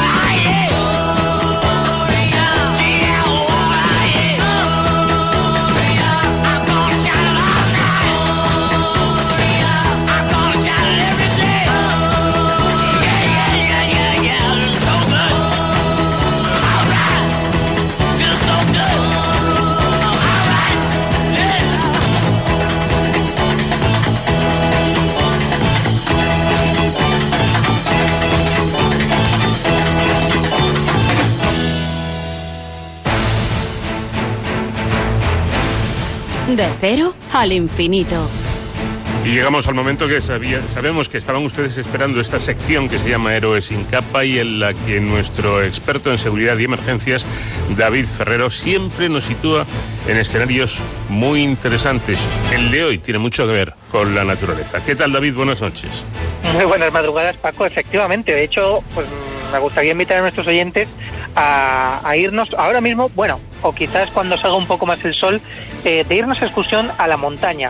Seguro que tú, Paco, que tienes medio corazón prendado en la Sierra de Gredos, eres buen conocedor de los beneficios de salir a la montaña y, bueno, disfrutar del aire puro, de hacer deporte, de descubrir la biodiversidad que nos ofrece la, la naturaleza. Pues bien, hoy en Héroes sin capa, en esta sección, vamos a conocer el trabajo que realizan los profesionales que se dedican precisamente a cuidar de nuestros bosques, del monte, de los entornos naturales. Ellos son los agentes forestales. En el caso de la Comunidad de Madrid, el cuerpo de agentes forestales está formado por cerca de 230 profesionales que tienen además, ojo, la consideración de policía administrativa especial. ¿Y esto qué quiere decir? Pues que están considerados agentes de la autoridad. ¿Y qué hacen realmente estos policías de la naturaleza? Bueno, pues para responder a esta pregunta, aquí siempre nos, nos gusta contar con los, con los verdaderos protagonistas y hoy tenemos eh, con nosotros a Miguel Higueras, que es el jefe operativo del Cuerpo de Agentes Forestales de la Comunidad de Madrid. Buenas noches y bienvenido, Miguel. Hola, ¿qué tal? Buenas noches a todos. Bueno, ¿cuál es la labor que realizan eh, los agentes forestales? Bueno, los agentes forestales eh, hacemos cuatro tareas o bloques principales. En primer lugar, como muy bien habéis dicho, somos la Policía Ambiental de la Comunidad de Madrid. Eh, también somos eh, Policía Judicial, es decir, que investigamos tanto las situaciones ambientales como los delitos ambientales. La normativa ambiental es muy amplia y nosotros vigilamos que se cumpla. Eso por un lado. Por otro lado, participamos en incendios forestales, en la, en la investigación, en la prevención y la detección. Eh, al fin y al cabo estamos todo, todo el año en el monte y somos los que mejor conocemos el, el medio. También participamos, por este hecho, en emergencias de otro tipo, búsqueda, rescates, eh, todo lo que haga falta en el medio natural. Y por último, pues hacemos funciones de apoyo técnico en base a nuestro conocimiento pues, las diferentes materias. Flora, fauna, espacios protegidos, caza, pesca, un largo etcétera. Eso es lo que hacemos a grandes rasgos. Bueno, hacía referencia eh, David Ferrero en la presentación que los agentes forestales tienen rango de policía administrativa, pero es que creo que eh, este cuerpo que ha ido evolucionando a lo largo de los años siempre ha tenido bastante autoridad. Yo recuerdo cuando David en tu tierra y en la mía abundaban los llamados eh, por entonces guardas forestales, no sé si eran policías, pero tenían mando en plaza, ¿eh? sí, sí, los guardas, eh, bueno, el- los agentes forestales, eh, la asistencia es de más de 150 años, es decir, llevamos muchísimo tiempo en el medio natural.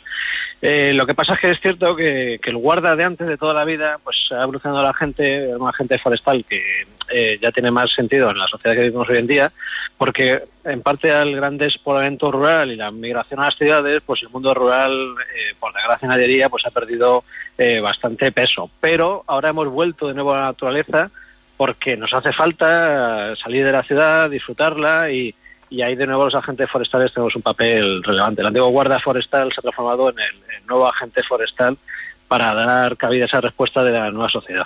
Bueno, y aunque hay quien dice que la naturaleza no, no es de nadie, es un poco de todos, pero no es de nadie, es verdad que hay una serie de normas para preservarla, cuidarla y que nos dure mucho, y que si las incumplimos nos pueden incluso sancionar. Los ciudadanos, agentes, solemos ser conscientes de que existe esta normativa, solemos ser respetuosos también con nuestro eh, medio ambiente. Es una buena pregunta y la respuesta es compleja. Es decir, hay muchísima normativa medioambiental y con la entrada de España a la Unión Europea hace ya tiempo eh, hay normativa también europea en el medio ambiente. Eh, la gente no conoce, en parte porque es muy difícil conocer toda la normativa ambiental que hay. Hay muchísimas leyes, muchísimos decretos. Lo que sí que hay es eh, no conocimiento de la normativa, pero sí hay conciencia de proteger el medio ambiente. Es decir, la gente, digamos, eh, protege el medio ambiente no porque no, no conozca la normativa, sino porque saben que no está bien pues ir por el monte, por ejemplo, y hacer un vertido, o ir con el vehículo y aparcar en sitios que no se debe. Eh, por regla general sí que hay conocimiento, pero también os digo que hay un pequeño porcentaje que no lo conoce o, o que no tiene esa conciencia ambiental y que provocan grandes daños. Eh, lo que pasa en el caso concreto de Madrid es que somos muchos. Entonces, aunque hay un pequeño porcentaje, un pequeño porcentaje de, de una gran población, al final, si no hay un control por nuestra parte, puede provocar grandes daños al medio ambiente. Miguel, y, y- y no puede ser que, que haga falta más vigilancia. Mire, yo le voy a poner un ejemplo. Hace años en, el Timanfaya, en, en Tenerife, que es un espacio, como usted sabe, tremendamente protegido porque es muy, frag- muy frágil, allí lo tienen todo tan organizado que es imposible que tires ni una colilla al suelo porque es que casi tienes un, agente mm, por, cada uno de los, visitantes. ¿no? Y, siendo un parque que recibe eh, cientos, miles de, de visitas al, al año, siendo tan frágil, insisto, está todo impoluto. Pero claro, hace falta vigilancia. Sí, eso. En Madrid pasa exactamente igual, incluso agravado. Poca gente sabe que la Comunidad de Madrid es la comunidad autónoma de España, excluyendo Canarias, precisamente, que tiene más porcentaje de espacio protegido. En Madrid, más del 40% está protegido por una figura ambiental, pero a la vez es la comunidad autónoma que tiene mayor densidad de población y además hay un uso social del medio natural pues muy muy grande, como, como bien se ha visto estos días. Entonces, para nosotros eh, es muy complicado el trabajar y nuestro objetivo es compatibilizar la protección del medio ambiente con el uso del mismo. Y es cierto que con 230 eh, nos quedamos cortos. También es cierto que, que estamos esperando nuevas eh, incorporaciones de agentes forestales y en cualquier caso es muy muy importante que la, que la sociedad se implique porque al final la solución no pasa por poner un agente forestal detrás de cada pino porque al final eso a largo plazo no es bueno. La Pero sociedad 200 tiene que ser consciente. Doscientos y pico, Mi- Miguel, me parecen pocos. ¿eh? Bien, bueno, pues eh, perfecto. Cuanto más seamos, de luego, mejor protegemos el medio ambiente. Nosotros, yo como jefe operativo, cuanto más venga, mejor. Desde luego, y pero remarcando siempre que la sensibilización es, es muy importante. Eh, ustedes que están en eh, todo el día en, en, el- en este medio natural, eh, ¿han notado en, en- en el ecosistema estos cerca de cuatro meses que hemos tenido de confinamiento y que no hemos podido salir ni siquiera al campo? ¿Esto se ha notado en la naturaleza? Se ha notado muchísimo. Se ha notado muchísimo porque además ha coincidido con la primavera, que es la época más sensible de molestias a las especies de fauna que crían, a las rapaces, a los mamíferos, a bueno, todo. Entonces, eh, la parte más, eh, el confinamiento más, eh, bueno, que se notaba más las restricciones, sí, coincidió con esta época. Incluso animales hemos visto que, que variaban su comportamiento. Se veían especies en sitios donde no es habitual, cerca de carreteras. eh, no sé, yo creo que la fauna estaba pensando, ¿qué pasa aquí que no hay, que no hay gente? y sí que se asemaba, curioseaba, han criado mejor, han criado más cantidad y, y eso se ha notado bastante, la verdad que sí. Bueno, pues vamos con el otro confinamiento, el más mm, reciente, el, perimetral de las comunidades. Muchas personas pues habrán salido de la ciudad con ganas de disfrutar de la naturaleza y puesto que no se podía viajar a otras comunidades, cada uno en la suya.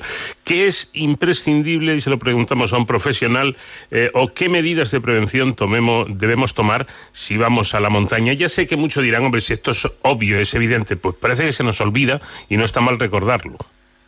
Bueno, cuando vamos a la montaña tenemos que... La prevención es fundamental, es la clave. Entonces, saber a dónde vamos, eh, conocer la ruta de antemano, eh, ver la predicción meteorológica es muy importante porque nos sigue sorprendiendo que la gente siga haciendo excursiones cuando hay alerta de aviso amarillo, por ejemplo, con, por lluvias, por viento. Entonces, pues eso, prevención. Eh, llevar siempre un móvil con batería, evidentemente, y, y dejar comunicado a amigos por dónde se va a hacer la ruta en el caso de que se haga en, solitario. Y por supuesto, pues en caso de cualquier incidencia, llamar al 112, los agentes forestales del resto de servicios de emergencia, pues acudiremos a la ayuda.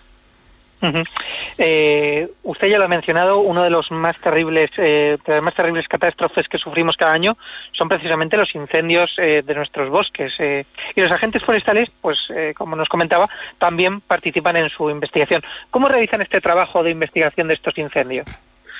Bueno, los agentes forestales investigamos el 100% de los incendios forestales, tanto tenga un metro cuadrado como mil hectáreas, porque cualquier incendio de mil hectáreas empieza en un metro cuadrado. Entonces, nosotros eh, decimos que conocer las causas de esos incendios forestales y prevenir contra ellas es el mejor modo de, de- de acabar con los incendios. ¿no? Entonces, los incendios forestales son un delito ambiental.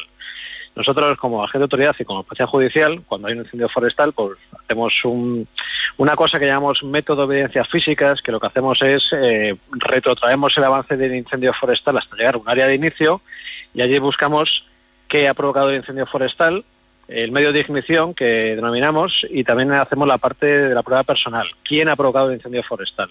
Y la validamos la una contra la otra para ver si hay una concordancia y en el caso de que la haya, pues eh, hacemos una, una diligencia de investigación, un atestado, vamos, y lo presentamos en fiscalía.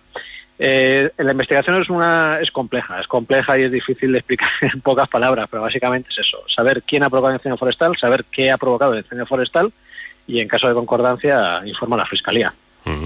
Bueno, es algo que estoy viendo mucho en, en redes sociales, en Facebook, eh, sobre todo de esos pequeños vídeos eh, en los que se ve a alguien con muy buena fe y muy buenas intenciones, pues que está por el campo y se encuentra con un animal que está en dificultades, pues se ha quedado enrollado en, la maleza o en una alambrera, alguna cosa así, o, se ha caído y, se ha lesionado, y ves cómo esa gente se acerca al animal a tratar de liberarlo. No sé si eso es lo mejor que debemos hacer, Miguel. Cuando mm, veamos esto, si alguna vez lo vemos en el campo, un animal herido en- eh, o atrapado, eh, ¿qué es lo que debemos hacer exactamente?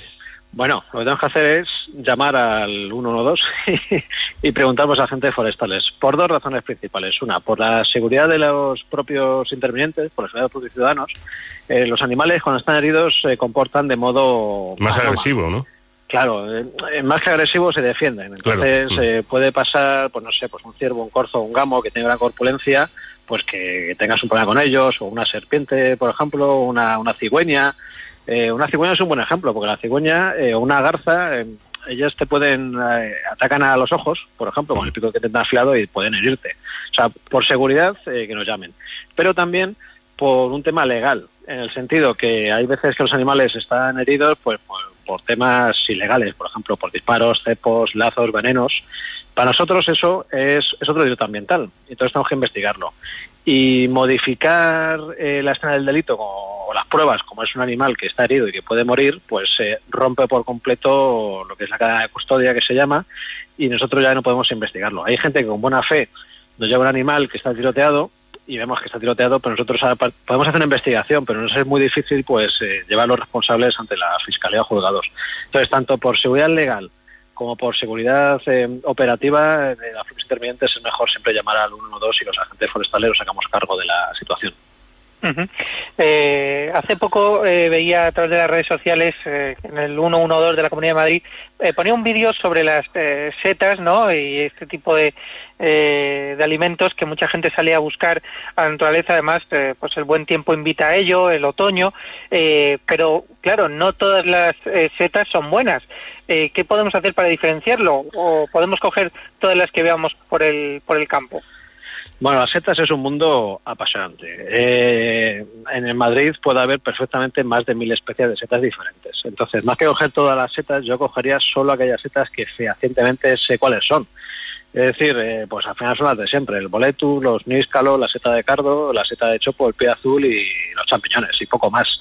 Solo conocer aquellas eh, setas que conocemos, porque hay algunas especies que están en Madrid, como por ejemplo la amanita faloides, que es mortal. Sea, directamente es mortal. Y además los síntomas aparecen a los tres días. Un consejo es que si vamos a coger setas y las consumimos, dejemos parte de las setas por si acaso hay algún, hay algún problema. Entonces es, es importante no consumir todas y dejar parte en caso de que haya un problema derivado.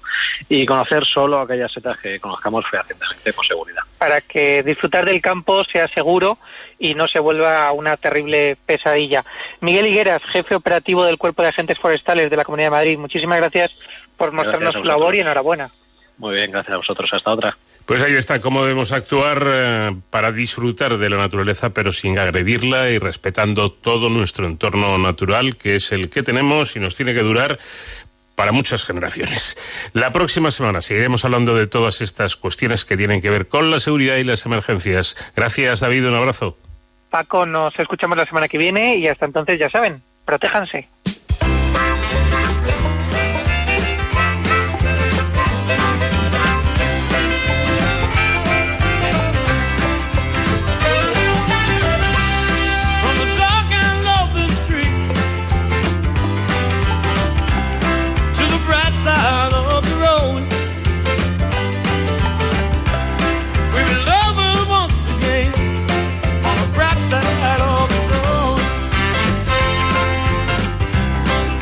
En Onda Cero, con Paco de León, de cero al infinito.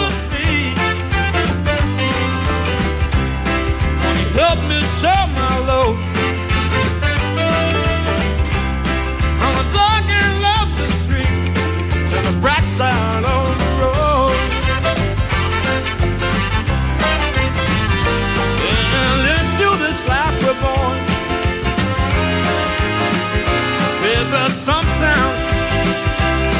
sometimes we don't know why. And time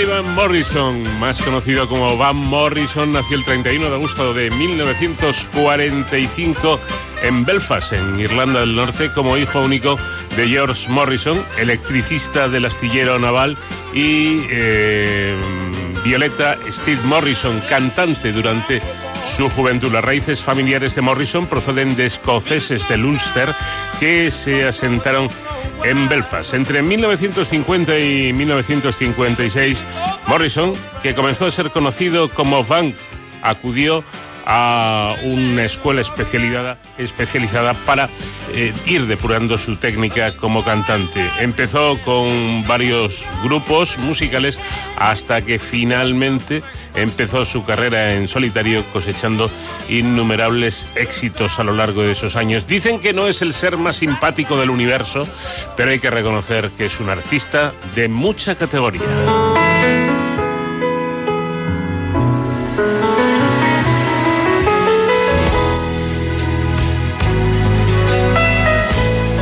Preciosa balada de el señor Morrison nos despedimos, ha sido nuestro invitado musical y recuerden que la próxima semana aquí estaremos, como siempre en este programa diferente para gente curiosa. En los mandos técnicos de la Enterprise de Onda Cero estuvo el comandante Nacho García. Les habló, como siempre, encantado de hacerlo, Paco de León. Adiós.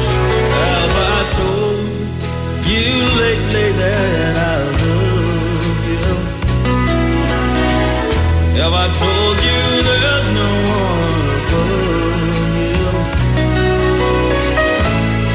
Fill my heart with gladness, take away my sadness, ease my trouble. That's what you do.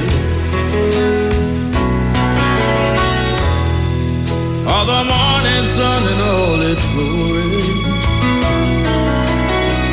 Reach this day with hope and comfort. And you fill my life with laughter. You can make it better. Ease my troubles, that's what you do.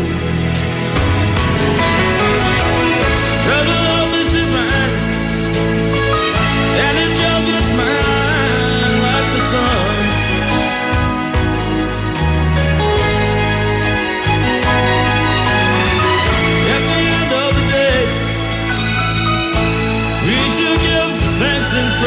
to the one.